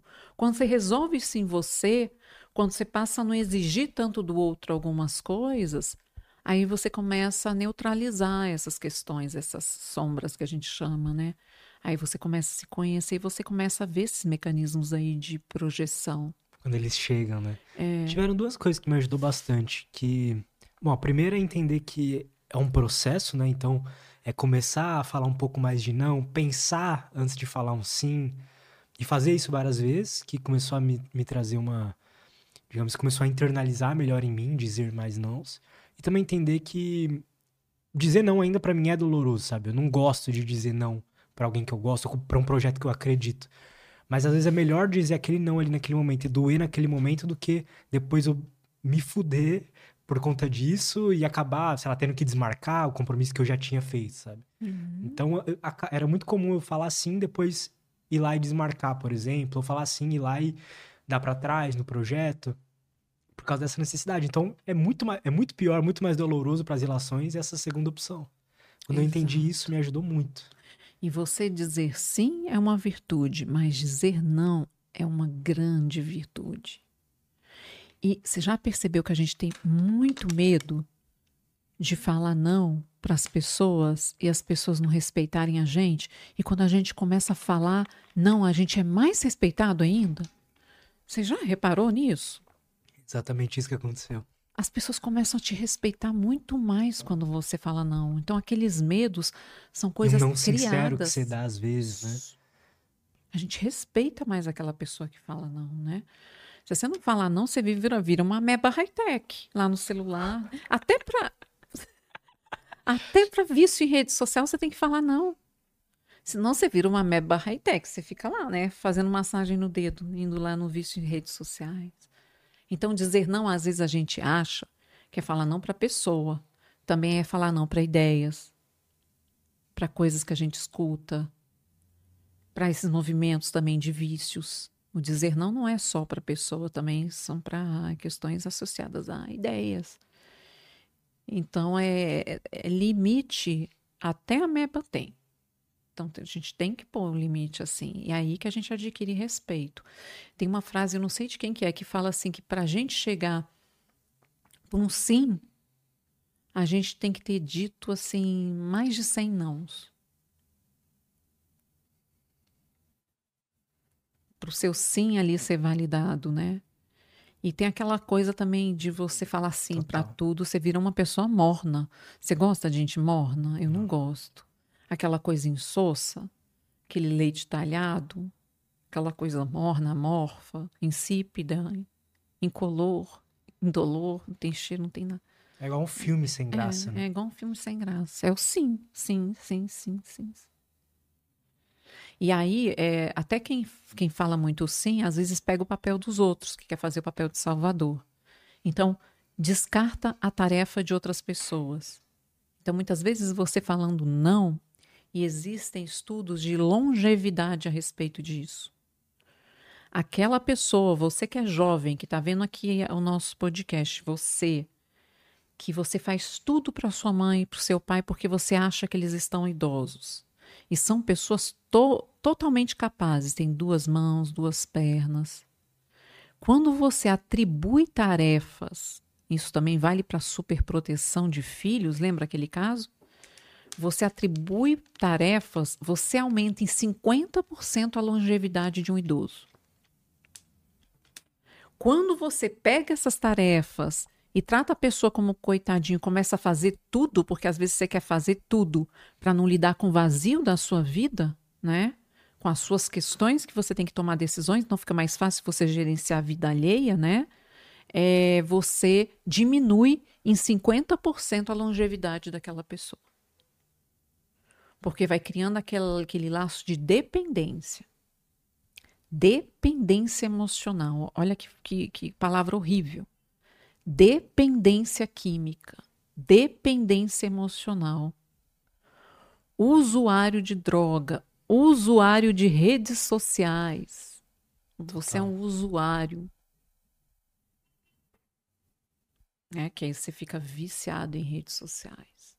Você não consegue dizer não nem para um aparelho ali que está, né? É verdade. Regulando a sua vida e te encharcando de dopamina. Mas não é qualquer dopamina que agora virou moda, não, falar de dopamina, né? Dopamina existiu há milhares de anos. É dopamina barata. É barata, que dá aquele prazer assim imediato. Aí você se encharca, porque também tem a questão de não dizer não. Além, claro, de todas as questões químicas, né? Por aí vai. Você tinha enviado para mim um, um, tema que eu achei bem interessante queria saber mais, que era é, sobre o ego. Os três papéis do ego, se eu não me engano, que você tinha escrito lá. Me conta um pouco sobre isso. Vamos lá, esses três papéis são os papéis patológicos, mas ah, tá falar sobre ego é maravilhoso. É, o que seis, é o ego? é. Gente, o ego é uma construção de uma abordagem mais psicodinâmica, né? É, ali aliado à questão do Freud, né?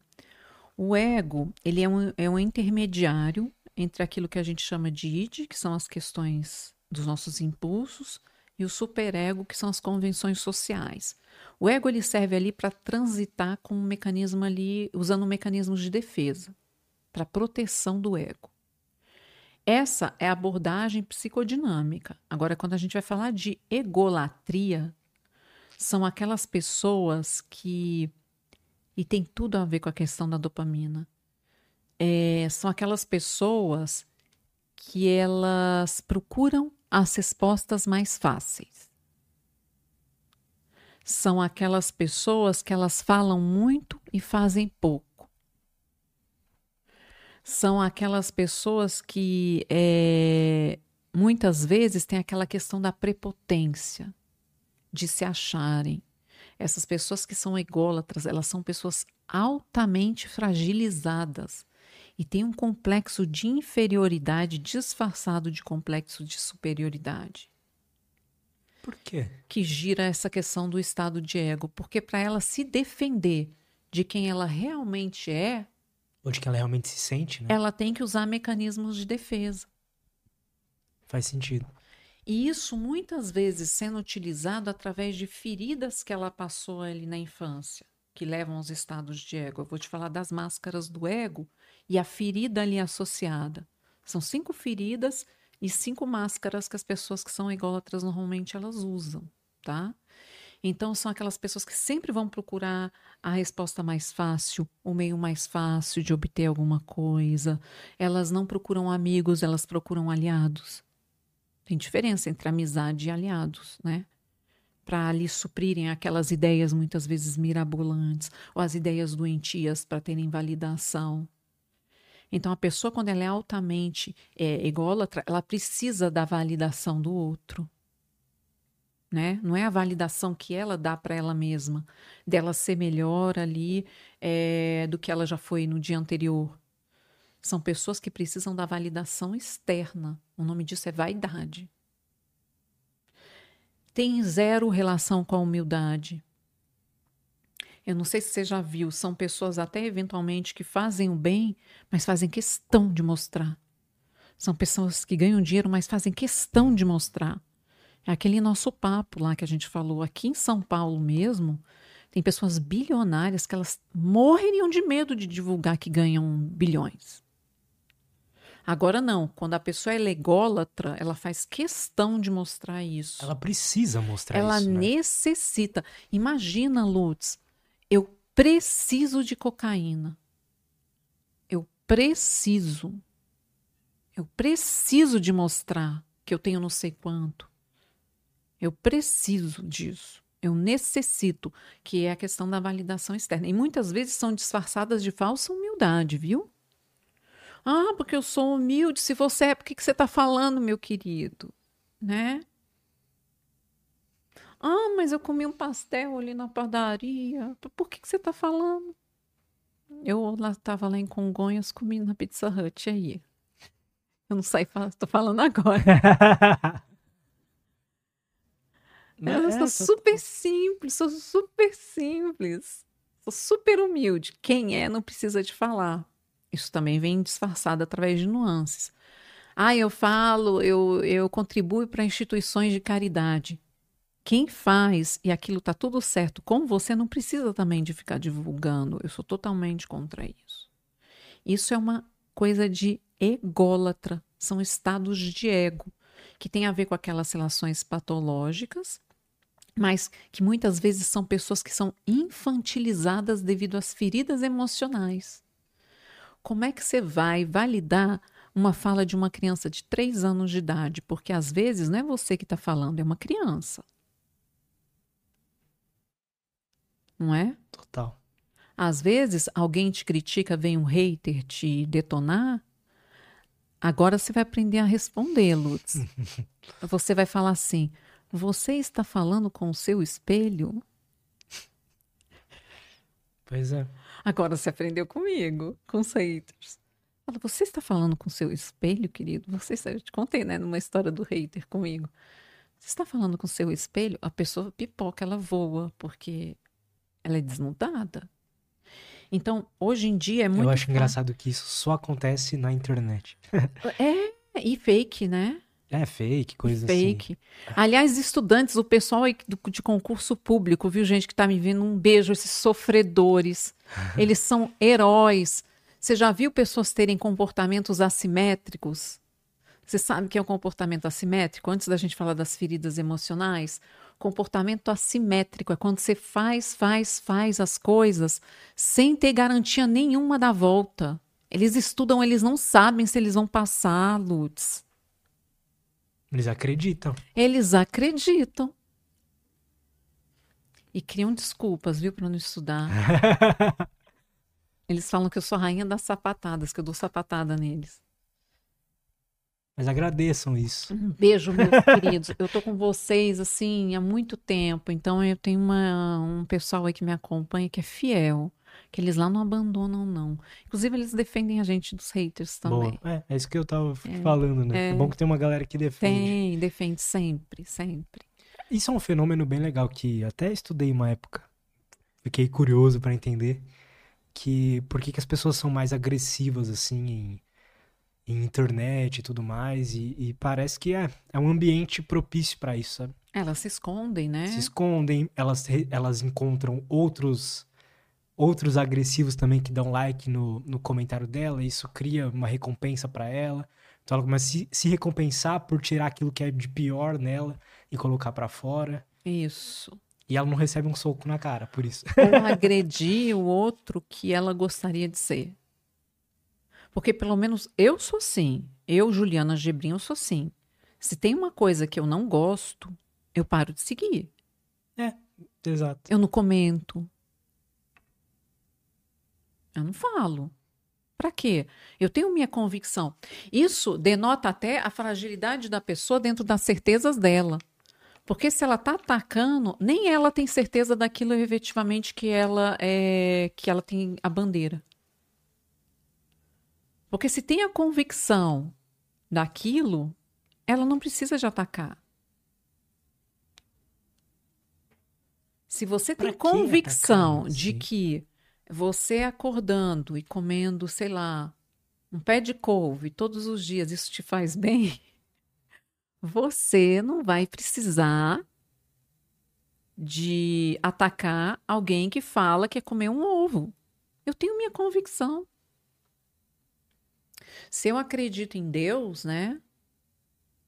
E eu tenho certeza dessa força é, do bem, por que, que eu vou atacar alguém que fala ali do mal? Deixa ele lá com os demônios dele. É que, não sei se é, é isso mesmo, mas a impressão que eu tenho é que as pessoas elas se identificam muito com a, as crenças delas, sabe? Elas se identificam muito com as ideias que elas têm. Então elas são aquelas ideias. E aí, quando chega alguém que fala algo diferente, ela se sente pessoalmente atacada. E aí precisa, para não, digamos, fragmentar o eu dela, ela precisa atacar ali e tal para não ficar por isso, sabe? Mas eu acho que isso é um problema. É aquela pessoa que identifica com os pensamentos, identifica com, com, com as ideias em si. E é uma tentativa também de colonização. E aí é a base da intolerância.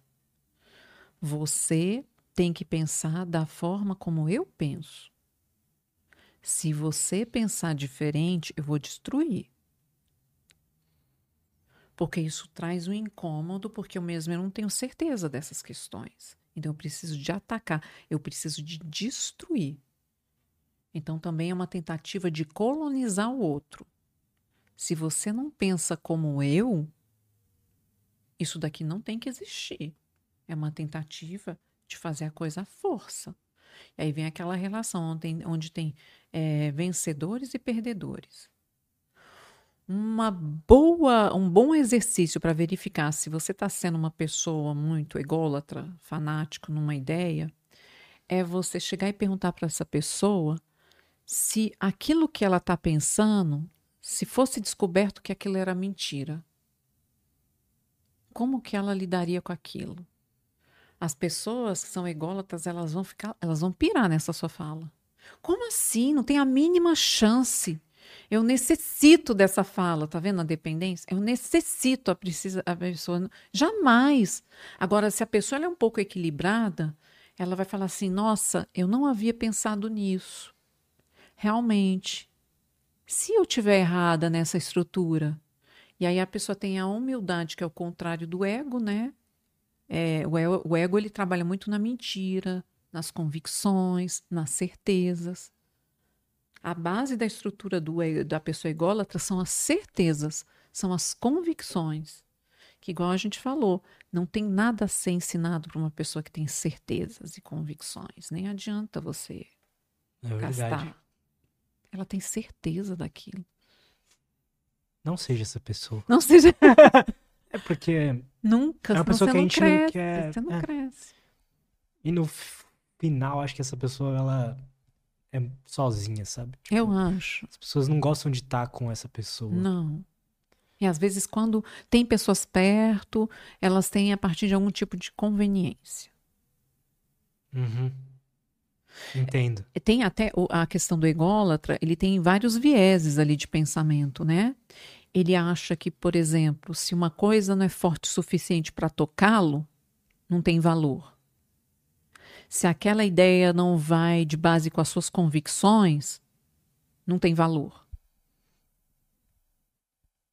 Ela tem um viés de confirmação, ela procura formas de confirmar aquela ideia dela anterior.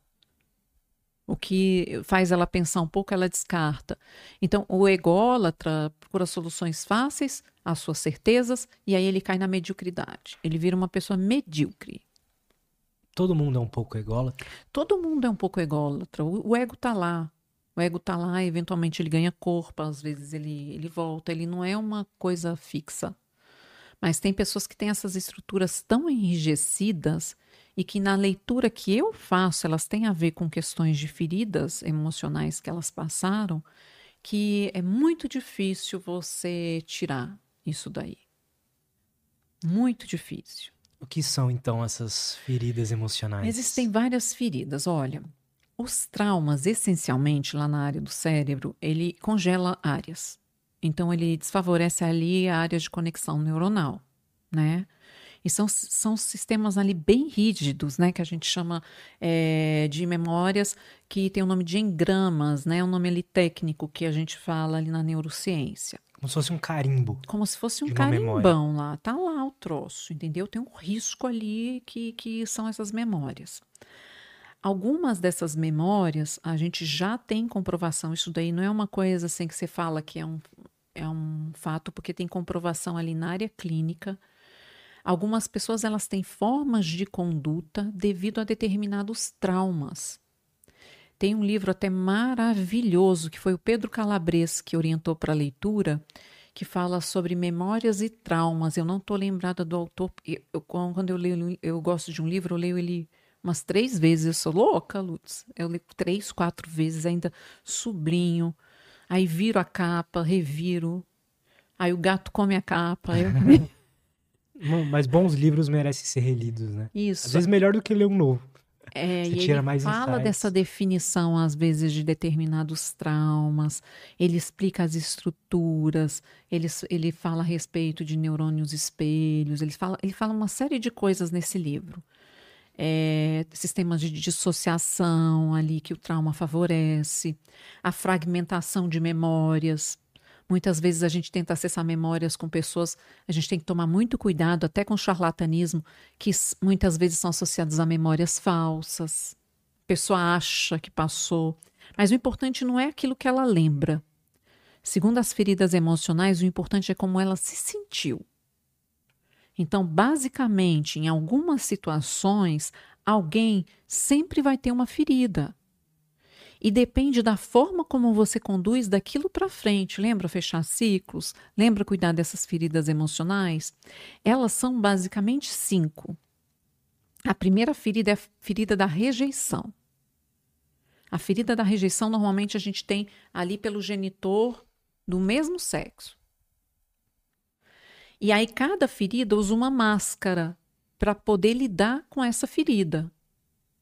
Então, quando você tem ali a ferida é, é, da rejeição, normalmente você vai usar aquela máscara de você tentar ser agradável, eventualmente, o tempo inteiro. Você pode usar uma máscara de não saber dizer não.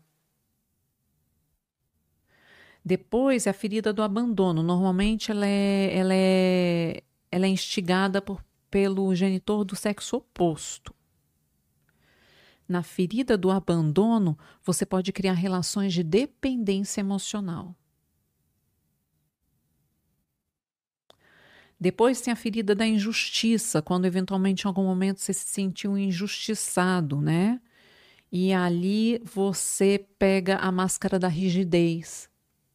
São pessoas extremamente rígidas aí nas questões até da ideologia. Uhum. A, a ferida também da traição, quando se sente traído por algum genitor ou por alguma situação. Pode ser uma situação boba, mas que faz você se sentir assim. A ferida da traição também gera o controle. O controle de ideias, o controle de ideologias. Depois tem a, a ferida que a gente chama, que é a ferida ligada ao, ao masoquismo que são aquelas pessoas normalmente que têm atração por situações que sofreram ali, que sofrem algum tipo de situação, que é a ferida da humilhação. Em algum momento você se sentiu humilhado, sei lá, você sofreu bullying, ou ali a sua mãe falou: seu menino fedido, você tem cara de bolacha, humilha, sabe? Aí essa pessoa eventualmente ela vai ter aquela associação ali é, da dor junto com o prazer. As relações mais difíceis emocionalmente, amorosas, da gente se desvencilhar, são aquelas que misturam o prazer com a dor, que é o que a gente chama ali numa ver, versão ali da, de linhas da psicologia, a gente chama isso de reforço intermitente, que isso inclusive leva aos vícios que é a mistura do prazer com dor. Então, por exemplo, quando você entra numa rede social, você pode receber likes ou não. Isso é uma forma de reforço intermitente. Aí você vai tentar insistir naquela circunstância para você voltar àquela situação eventualmente que te dê um prazer. É porque você sabe que existe a possibilidade de você receber um prazer em algum momento. Então essa, essa possibilidade Isso. começa a te assombrar ali. Ai, Isso. eu posso receber uma hora, vai, vai, vai dar certo. Em situações de reforço intermitente com alguns ratos, o bicho recebia, não recebia, recebia, não recebia. Tem uns que eles são levados à exaustão de clicar ali e não ter a resposta. O cérebro é muito louco. Isso tudo está associado à questão da dopamina, né? Que tá todo mundo falando sobre isso hoje. Então, é, até quando você vai tomar um café, quando você tem um pico de, de pôr. Agora eu tô aprendendo os negócios de internet. Né? Pi, grafia, né? Tem que dar uma pausinha ali no, no YouTube. É, ou essas questões de vício em redes sociais, né? Você tem ali é, a, a dopamina tônica e afásica essa dopamina ela sempre vai tender a homeostase, ela, o nosso organismo vai sempre levar ao equilíbrio. Então, quando você vê algo que te eleva muito, uma dose de cafeína, o movimento para baixo, para atender essa, essa homeostase, ele é na mesma proporção. Tanto quando você, você tem uma relação sexual, você relaxa, né? Você toma um café ali, você dá um pico, depois você dá uma queda, né? Vai andando ali de acordo com o cortisol no seu dia a dia que vai caindo aos poucos. Aliás, quer saber um pouquinho de neurociência? Não tome decisões ao final do dia. Seu cortisol está baixíssimo.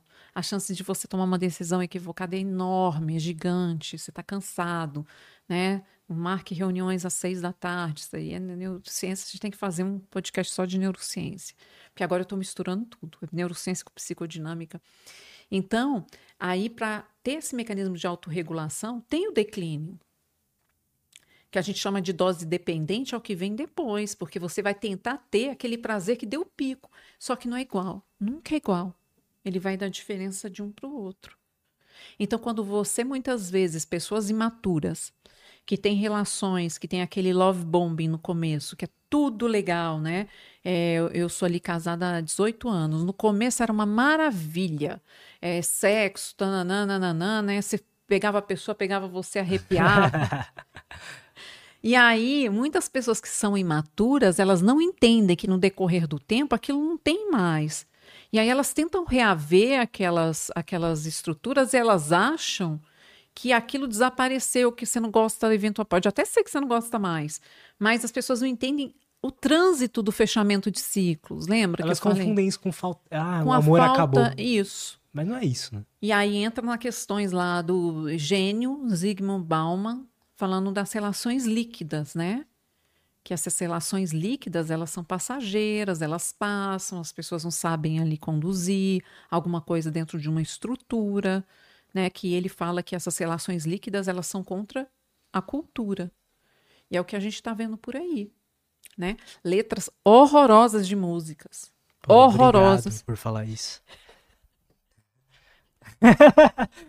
Eu odeio muitas músicas. Pelo amor de Deus, umas músicas horrorosas. Mudança de linguagem da, da, da língua portuguesa. Pelo amor de Deus, gente, isso não é algum tipo de preconceito. São coisas que a gente está passando que são horríveis. Não vai ter uma mente deturpada, imatura e ególatra falar que eu tenho algum partido, porque eu não tenho, tá? Eu detesto política, eu detesto mesmo. Eu estou falando o que eu acho. Detesto essas letras de músicas. Isso daqui, se isso virar cultura. Eu não tive filhos, né, Lutz? Eu não quero ter, nunca quis ser mãe. Também já fui muito bombardeada por causa disso. Nossa, você tem condição, por que, que você... Eu não quero ter filho. Eu nunca quis ter filho, né? meus gatos são lindos. e aí, às vezes, as pessoas elas querem ali. É, é, se, eu, se eu tivesse uma filha que dançasse essas músicas, eu ela ia ficar na solitária, ela ia parar e pensar. Você senta ali e pensa. E vai gostosinho ou vai com o papai? É, eu vou dar minha opinião sobre isso então, que é que eu gosto. Porque Adoro. eu amo música amo arte, amo tudo que envolve coisas que eu. Tipo, obras-primas, assim. E existe um argumento que, por exemplo, vamos falar do funk, né? Existe um argumento que eu acho que é muito válido que eles dão. E aí eu vou falar depois do meu contra-argumento. Mas é muito válido que é. Bom, as pessoas vêm da periferia normalmente e eles cantam esse tipo de música para é, mostrar que venceu, que é possível e que. É, para não ter um pensamento muito de, ah, não vai dar certo, um pensamento meio é, negativista, assim. Eu acho que é válido, eu acho que é uma. É... Cria uma positividade. É, cria ali. uma positividade ali e tudo mais, né? Mas sentando, mas eu acho difícil. sentando no então, pai. Mas eu acho. Exato. Agora vamos pro quadro. Vamos pro explica. Oh, inclusive mulheres, não virem mães dos seus maridos, tá? Ninguém gosta de transar com o pai, com a mãe, tá, gente? Aí o casamento não tá dando certo, não sabe por quê virou a mãe do cara. Ai, minha mamãe, você quer comer o quê? Cuidado, é diferente de você virar mãe do cara, mas vamos lá. Tô deixando muitos falar. Boa. Não, mas meu contra-argumento é: se você falar para mim que isso é uma boa letra ou é uma boa melodia, não é, entende? Você pode falar que ah, cultural é, tem uma, uma, uma motivação interessante e tudo mais, mas não é uma boa obra cultural, sabe? Existe existe cultura boa, existe cultura ruim, existe cultura. É. É, existe cultura. É, é, bem relativo mesmo, mas eu acredito que existe cultura certa e errada. Tipo, não é, não é certo uma cultura que, por exemplo, proíbe as mulheres de fazer qualquer coisa lá nesses países árabes. É, né? e tal. É uma cultura, mas que é, acho que é claramente que tá errado ali, sabe? Então existe arte boa, existe arte ruim. A gente pode considerar isso arte? Pode, mas pode considerar uma arte ruim. É. Você vai falar, pega os quadros do Pollock, por exemplo. Aquela arte abstrata, moderna. Muita gente acha que consegue enxergar algo interessante naquilo, mas é, falta algo que uma pessoa que talvez tenta fazer algo belo mesmo, algo que toque as pessoas é, de verdade, falta isso, sabe? Eu concordo. É, e isso também vem a questão até da sexualização, né? que é contra uma, uma cultura que se prolonga, né? É sentar aqui no sentar no que que pai, diretor, disso? sentar no pai. Eu acho que tem coisa que só entre quatro paredes, né, gente? Você ficar cantando por aí não. É. Eu acho. Mas de repente a pessoa ali se identifica, é uma forma até de tirar uma, uma situação ali, né, ruim. E acho que pode ser. E também pode né? ser uma letra ruim, pode ser Entende? É, é todas essas coisas. Não dá pra falar que a letra é boa, entende? É. Eu concordo. Aí você já tá mudando muito as Exatamente. coisas. Exatamente. Nossa, que beleza, amei isso daqui. Não amei, não. Não canto. e se minha sobrinha, tenho duas sobrinhas, se eu, se eu viro uma dançando, eu pego, colo, jogo lá na solitária. Se eu perceber o gato lá balançando alguma coisa também para dançar, também já era. Mas tem letras muito boas de, de funk, umas letras que tem. engrandecem. Tem. Né? Tem o tal um MC, eu não vou lembrar agora, Lutz. São letras muito Mas legais. tem letras muito boas. É. Tem músicas boas. Só que 80%, 90% é uma. E as pessoas não querem acreditar nisso, mas é um produto pra vender, pra é, fazer sucesso. Óbvio, quem não gosta de sexo e bebê É, e loucura e. Dionísio? É, falar nisso, esse negócio também da bebida, né? A bebida e o inúmeros estudos falam tanto que o álcool é maléfico, né? É uma coisa aí, entre aspas, lícita. E eu não bebo. É, é o único país, né? Não. É. Que você tem que ficar justificando por que, que você não bebe. Por que, que você não bebe? Eu não confio em você que não bebe. Ó. Nossa, isso é perigoso. Você bebe? Não. Então, Ah, cê duas, não- três vezes cê no ano eu escuta os negócios assim igual eu escuto?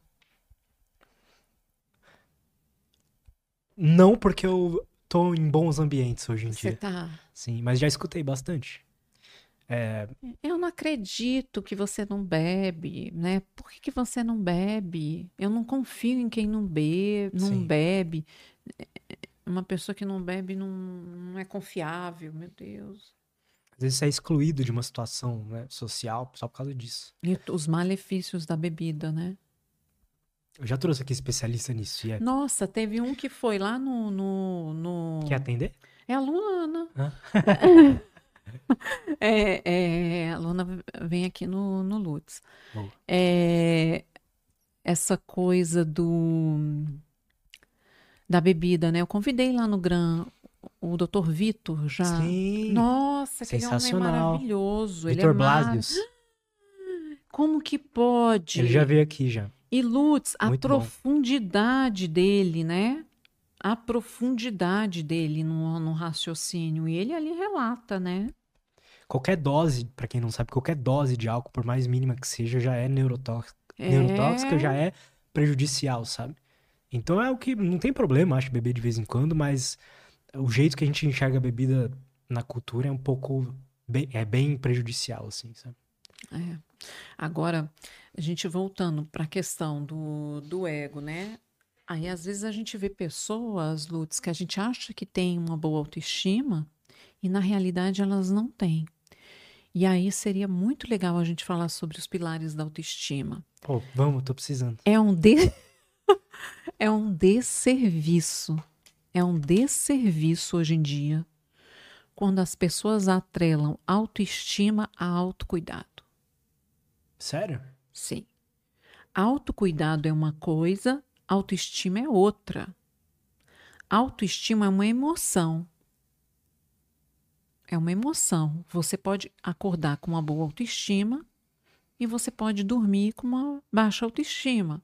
Então, ela é uma emoção, assim como a motivação, que só existe motivação com ação, toda motivação sempre tem que ter uma ação prévia. Não é aquele negócio, amanhã é, vem a lei da atração que eu vou acordar motivada. Não, tem que ter ações prévias, né? E sempre iniciando de mi- por micropassos. Essa palavra tem que ficar aqui no nosso podcast gravada, micropassos. Então, autocuidado não é autoestima. Você deve conhecer mulheres lindíssimas, muito bonitas e que têm baixíssima autoestima. Conheço. Tem a ver com autocuidado? Tá vendo? Não. Autocuidado é uma coisa, autoestima é outra. Então, às vezes, mulheres lindas, lindas, lindas, umas mulheres assim que se você olhar, você fala, essa mulher é uma miss. E que tem baixíssima autoestima. Então, a autoestima, ela, ela tem a ver com ações é, pelas quais você se orgulha. Então, você faz uma ação que você tem orgulho disso. Tô lembrando até aqui uma paciente uma vez que ela viu que a relação estava indo para uma relação ruim, né? Não é querer normalizar a questão de tudo ser tóxico, mas era uma relação tóxica. Depois até a gente fala sobre isso. É, e aí ela falando que a relação estava ruim, que a relação estava tóxica, e ela teve o orgulho, e estava mesmo, de terminar. Então ela, ela teve ali uma ação que ela se orgulhou daquilo. Algumas questões atreladas até à autoestima têm a ver com a coragem, mas não aquela coragem de uma forma violenta, né? Que existe a diferença entre o egoísmo, que eu acho que a pessoa que tem uma boa autoestima ela, ela é, da violência. Violência é quando você toma ações para você é, que você violenta outras pessoas. Isso é uma violência. Uma ação o egoísmo, sem empatia. É, Pode ser. O egoísmo já é a sua capacidade de dizer não. A gente tem que ter ali um certo grau de egoísmo. Tem até uma pensadora que se chama Annie Rand, não sei se você já ouviu falar. Já ouvi falar. Que ela é autora de Revolta de Atlas. Ela tem um livro que ela chama Virtude do Egoísmo. Olha. Ela mesma fala, e tem a ver com o dizer não e com a autoestima, que por que, que o egoísmo ele tem essas questões morais de você, é, quando você é egoísta, você é uma pessoa ruim? E quando você pode ser egoísta a seu favor, por que, que você não é validado? Todo egoísmo é ruim? Então, por que, que o altruísmo, que você eventualmente tem a síndrome da boazinha, que não consegue dizer não, ele nunca é lido como algo com convicção moral de sim ou não, de errado ou certo. O altruísmo é sempre bom. Ela questiona isso. Por que, que o egoísmo ele é, é categorizado só em coisa ruim e o altruísmo só em coisa boa? Por que, que a gente não coloca a mesma régua moral para o altruísmo e para o egoísmo? Existe também o altruísmo ruim. Porque as pessoas elas polarizam essas coisas, elas não param para pensar nesse pensamento que eu estou falando aqui para você. É muito legal a virtude do egoísmo. E aí, naquela leitura, ela fala, ela fala que a gente tem que ter um certo egoísmo, que está ligado a essa questão de dizer não, a questão até da autoestima, né? Então, são ações que você tem um orgulho de que você fez. Isso é autoestima. É uma tentação que você nega alguma coisa. Total. E aí tem cinco, não é? Quando você está tentando fazer uma dieta, por exemplo, Isso. Quando você erra, você se sente se com uma autoestima muito baixa. Isso. Quando você acerta, uma autoestima alta. De ações mesmo. Isso. Legal tem isso. até essa questão que você falou da, da dieta, que tem uma história que se chama força de depressão do ego. Que às vezes as pessoas elas não levam adiante, às vezes, uma dieta, porque elas vão treinando tanto a força de vontade, força de vontade de negar, de negar, de negar, que aí tem uma hora que ela come até o imã da geladeira que a força de vontade já morreu. De tanto que ela foi imaginando essa força de vontade, né? Mas isso é outro assunto. Chama força de depressão do ego, que a gente chama, né, na, nos estudos. Você vai tentando tanto chama, é, igual ali seis horas da tarde, o cortisol tá baixíssimo. Você se entrega tudo, come Doritos com Coca-Cola, Hum. Pega um, você vê que eu só dou exemplo de dieta, né? Então você já viu qual é o meu problema. É sério, Lutz. Pega um hambúrguer, põe farinha dentro, você pega? Não. Ufa. Para fazer isso? Não. Você já reparou? O que eu faço é misturar muito doce com salgado. Então, olha, eu ia falar sobre isso, a gente está numa sintonia bem legal. Você já viu a frutose nas frutas ali? Você já reparou que as frutas que têm muita frutose, elas vêm com pouca gordura? Aham. Uhum. E você já reparou que frutas altamente gordurosas não têm tanta frutose, como por exemplo? Abacate. Abacate.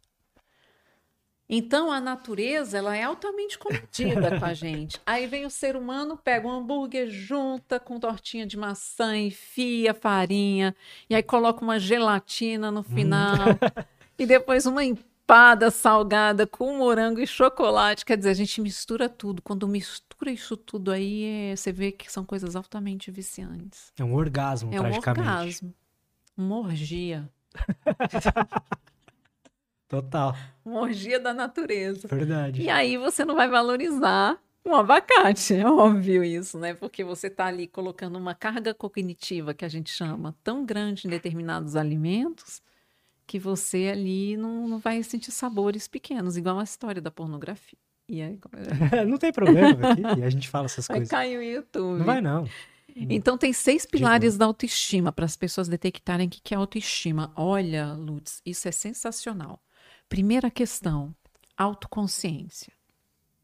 E aí entra qualquer questão associada ao desenvolvimento humano, desde que vocês por favor, vejam essas questões com pessoas que têm propriedade na fala, porque senão você vai ficar pior.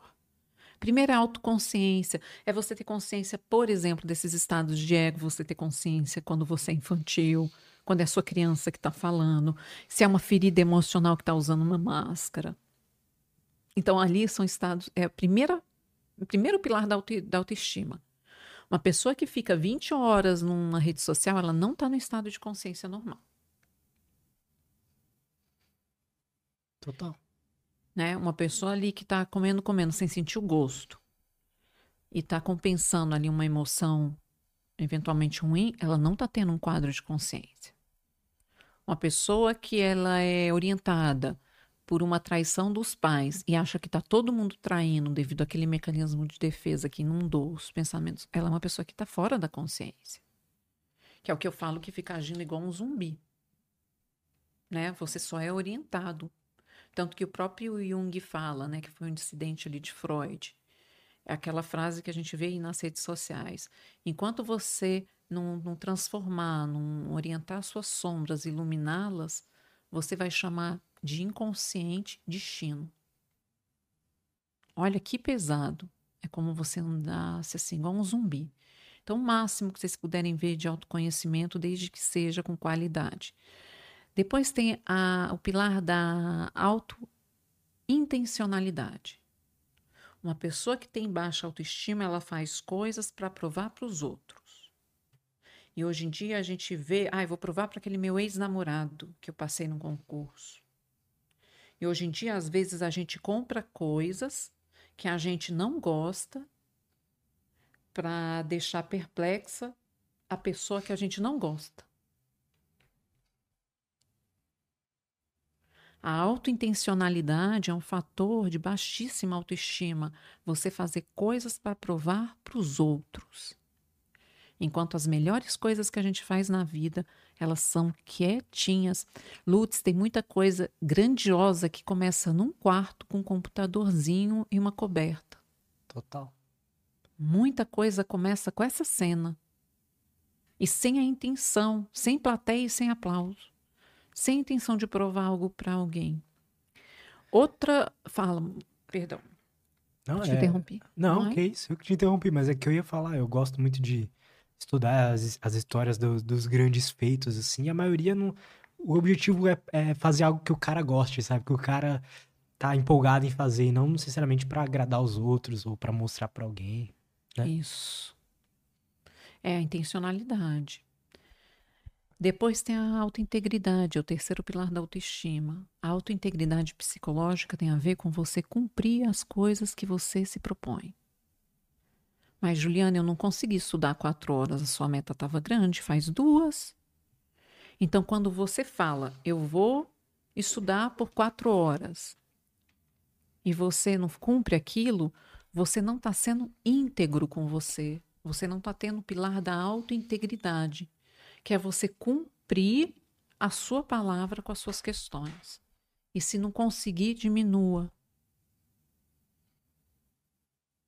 Então tem a autoconsciência, a autointencionalidade, a autointegridade, a autoafirmação. A autoafirmação não é você ficar gritando no espelho frase. Eu sou foda. Eu sou foda.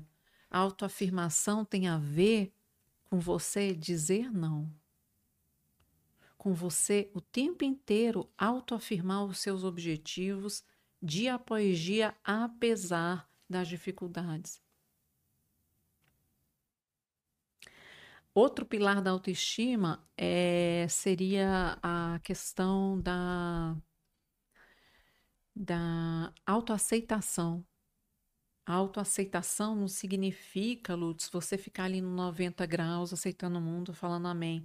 As pessoas colocam a autoaceitação como uma questão a, ali associada a você ser passivo, né?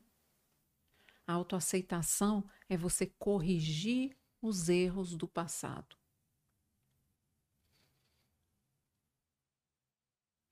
Como? Corrigir os erros do passado. Você é, é não deixar que erros se repitam. Entendi. Entendeu? Então você tá ali, não é aquela coisa no início da live de, de tentar reparar o passado, Aham. não. É você ver que de repente uma situação X não deu bom, você avaliar persistência versus insistência, e você falar: essa demanda aqui não dá para mim, isso eu não consigo. Quando a gente pensa, você deve estar pensando em produtividade. Eu já estou pensando em relações ruins, né? Então, uma coisa ruim assim, quando você sabe que uma pessoa agressiva pode te bater, Uhum. né? Quando você vê que você ter um chefe tóxico, aquilo vai te adoecer. Uhum. Então você detecta as situações e você não entra. Você corrige esses erros, você não vai mais se submeter a isso. Isso para mim não. Ou me dão uma responsabilidade ali de algo que eu não sei. Eu já recebi isso e me adoeci. Né? Não vou mais fazer isso. Então é você reconhecer e reparar esses erros aqui no presente, não voltando lá atrás, de uma forma que você mergulhe naquela situação e você eventualmente você é, tenta reparar um erro indo atrás de um ex-namorado, né? Ou, ai, deixa, deixa eu provar para esse chefe tóxico que eu não sou assim tão incompetente, é ele que está errado. Isso é reparar o erro. Então é corrigir os erros do passado, não cair mais eventualmente em ciladas. Então são alguns pilares aí da autoconsciência. Perfeito. Outra coisa que eh, tem a ver também com autoestima, outro pilar é quando você não se preserva. Pessoas que têm baixa autoestima, elas não se preservam. Então você sabe que vai levar um choque ali, você vai lá e toma. Lembra da inteligência, essa capacidade de adaptação às circunstâncias da vida? Uhum. Então eu vim aqui no Lutz hoje, foi um desastre. Ó, tá três pessoas aqui me assistindo. Horroroso podcast. Vai ser uma coisa horrorosa. A audiência aqui tá aumentando. Acho que eles estão gostando. Boa. É, então, aí você me chama de novo. Ah, não, Lutz, não. Não gostaram de mim, seu público não curtiu, não rolou. Eu vou lá de novo? Não. Então, o cara tá te tratando mal, te xingou de tudo quanto é nome. Vamos voltar? Vamos? né? Então, tem algumas situações que a gente tem que detectar, né? E não ter medo de tomar decisões, porque às vezes a gente tem medo de tomar determinadas decisões na vida e a gente faz a leitura de serem irreversíveis. E a gente tem que detectar o que, que é reversível e o que, que é irreversível. Para mim, desde a época que eu comecei a clinicar, irreversível para mim é ter um filho. Eu não posso pegar o filho e afogar o filho ali. Isso é irreversível, concorda? Sim. irreversível ter nascido na família que eu nasci. Eu posso ter a escolha de não, não frequentar a família, né? Eu tenho essa escolha. Esses são fardos, eventualmente, que a gente não tem como não carregar. Eu sofri um abuso. Tem como reparar o passado? Não tem. A mesa está posta. Aquilo está colocado. Agora é de agora em diante. Se eu tive uma construção psicológica de lá atrás, ter definido hoje quem eu sou com as minhas feridas, agora eu tenho que fechar ciclos e definir o que está por vir. Né? Então, é você é, ter essa questão de você se preservar. Se você percebe que algumas coisas você não quer repetir aqueles erros, não entra. Circunscreva, coloca isso como algo inegociável. Isso vale até para o seu sono. O meu sono é inegociável. Eu sou uma pessoa chata.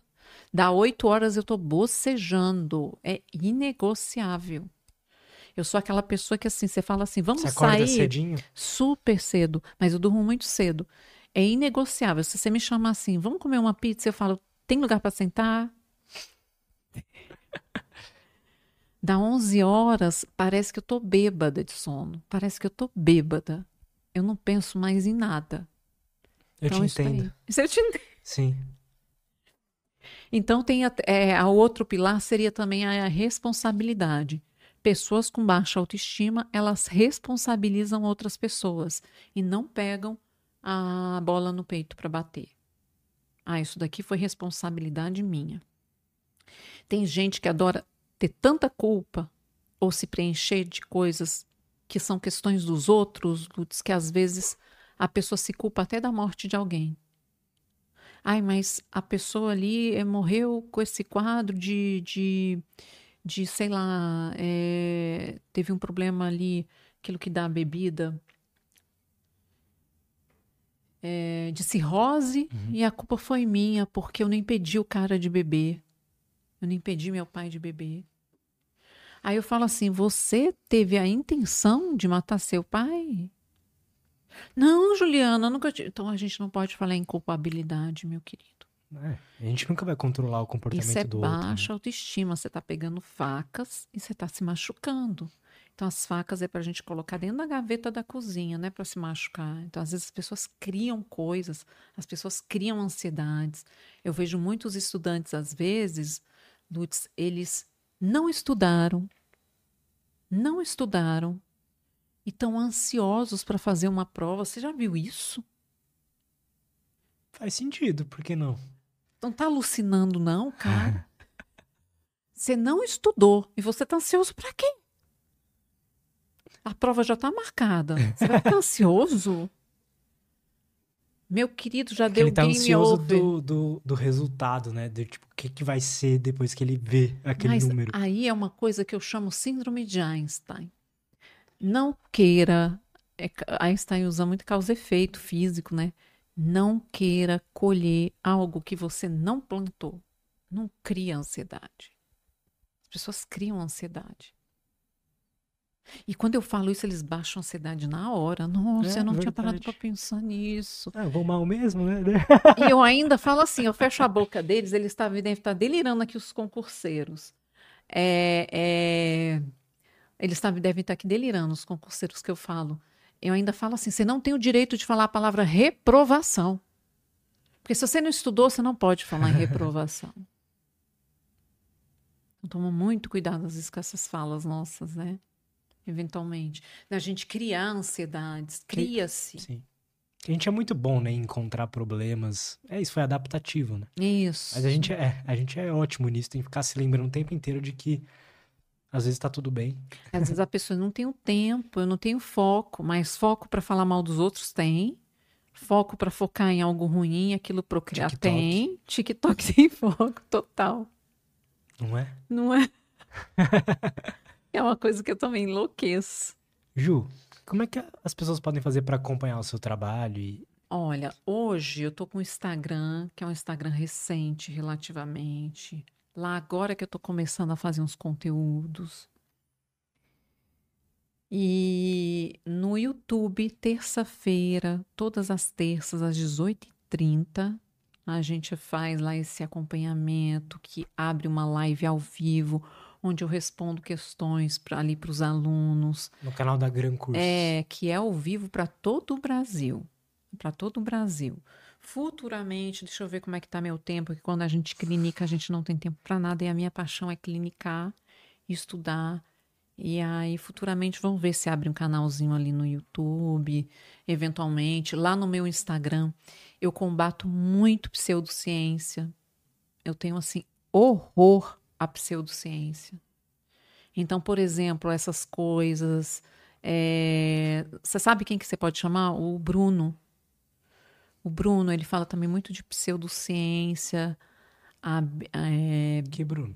Bruno, Bruno psicólogo. Eu vou mandar para você. Manda, o, me manda todos link. esses nomes. Mando. A Luana já vem aqui, já até ligou aqui. Boa. Delegada maravilhosa. Lu, um beijo, minha querida, minha amiga. É, então, é, algumas coisas, como pseudociências, lá no meu Instagram eu falo, e falo mesmo, como uma forma, eu como clínica, eu sei o que pode prejudicar pessoas. Então, por exemplo, constelações familiares. Isso é uma bizarrice sem fim, uma constelação familiar. Né? Foi uma prática que ali começou com Hellinger, né? que tem raízes até na questão do nazismo. Podem até falar mal, isso é verdade. E o tanto que pessoas foram massacradas por constelações que hoje estão proibidas pelo Conselho Federal de Psicologia, estão proibidas pelos conselhos ali regionais de algumas regiões e saiu ali do sistema judiciário que estava sendo usado. culpabilizando vítimas, pessoas tendo que pedir perdão por uma pessoa que nem ela sabe que existiu por causa de um estupro que ela nem sabe que existiu. Caramba. Então, isso daí hoje é, é decadente, né? É... Todo mundo que é sério que eu conheço Não, fala. Detesta, detesta a constelação. Sim. Hipnose, né? A hipnose ela pode ser utilizada por psicólogos, é uma ferramenta. Mas a hipnoterapia, pessoas que muitas vezes não têm ali a formação adequada e eventualmente colocam a hipnoterapia, o tanto de coisa, Lutz, que eu já recebi em consultório, pessoas querendo se matar. A última vez foi uma menina que ela fez hipnose com dentista. E aí ela chegou no meu consultório fazendo, o dentista tinha pedido para ela assinalar com X vermelho todas as partes do corpo dela, que ela não gostava. E aí quando ela viu o corpo dela estava todo marcado de X vermelho, ela quis se matar. Aí a mãe me procurou, ficou sabendo que que, que só que só eu ia cuidar dela sinceramente, eu fui lá no, no, no, no. A mãe me procurou no meio da consulta. Eu peguei e falei assim: olha, ela pode entrar para terapia, eu aceito ela como paciente, né? Que a gente chega num determinado nível que a gente escolhe quem a gente atende. Mas aí vocês vão escolher, ou eu ou ele.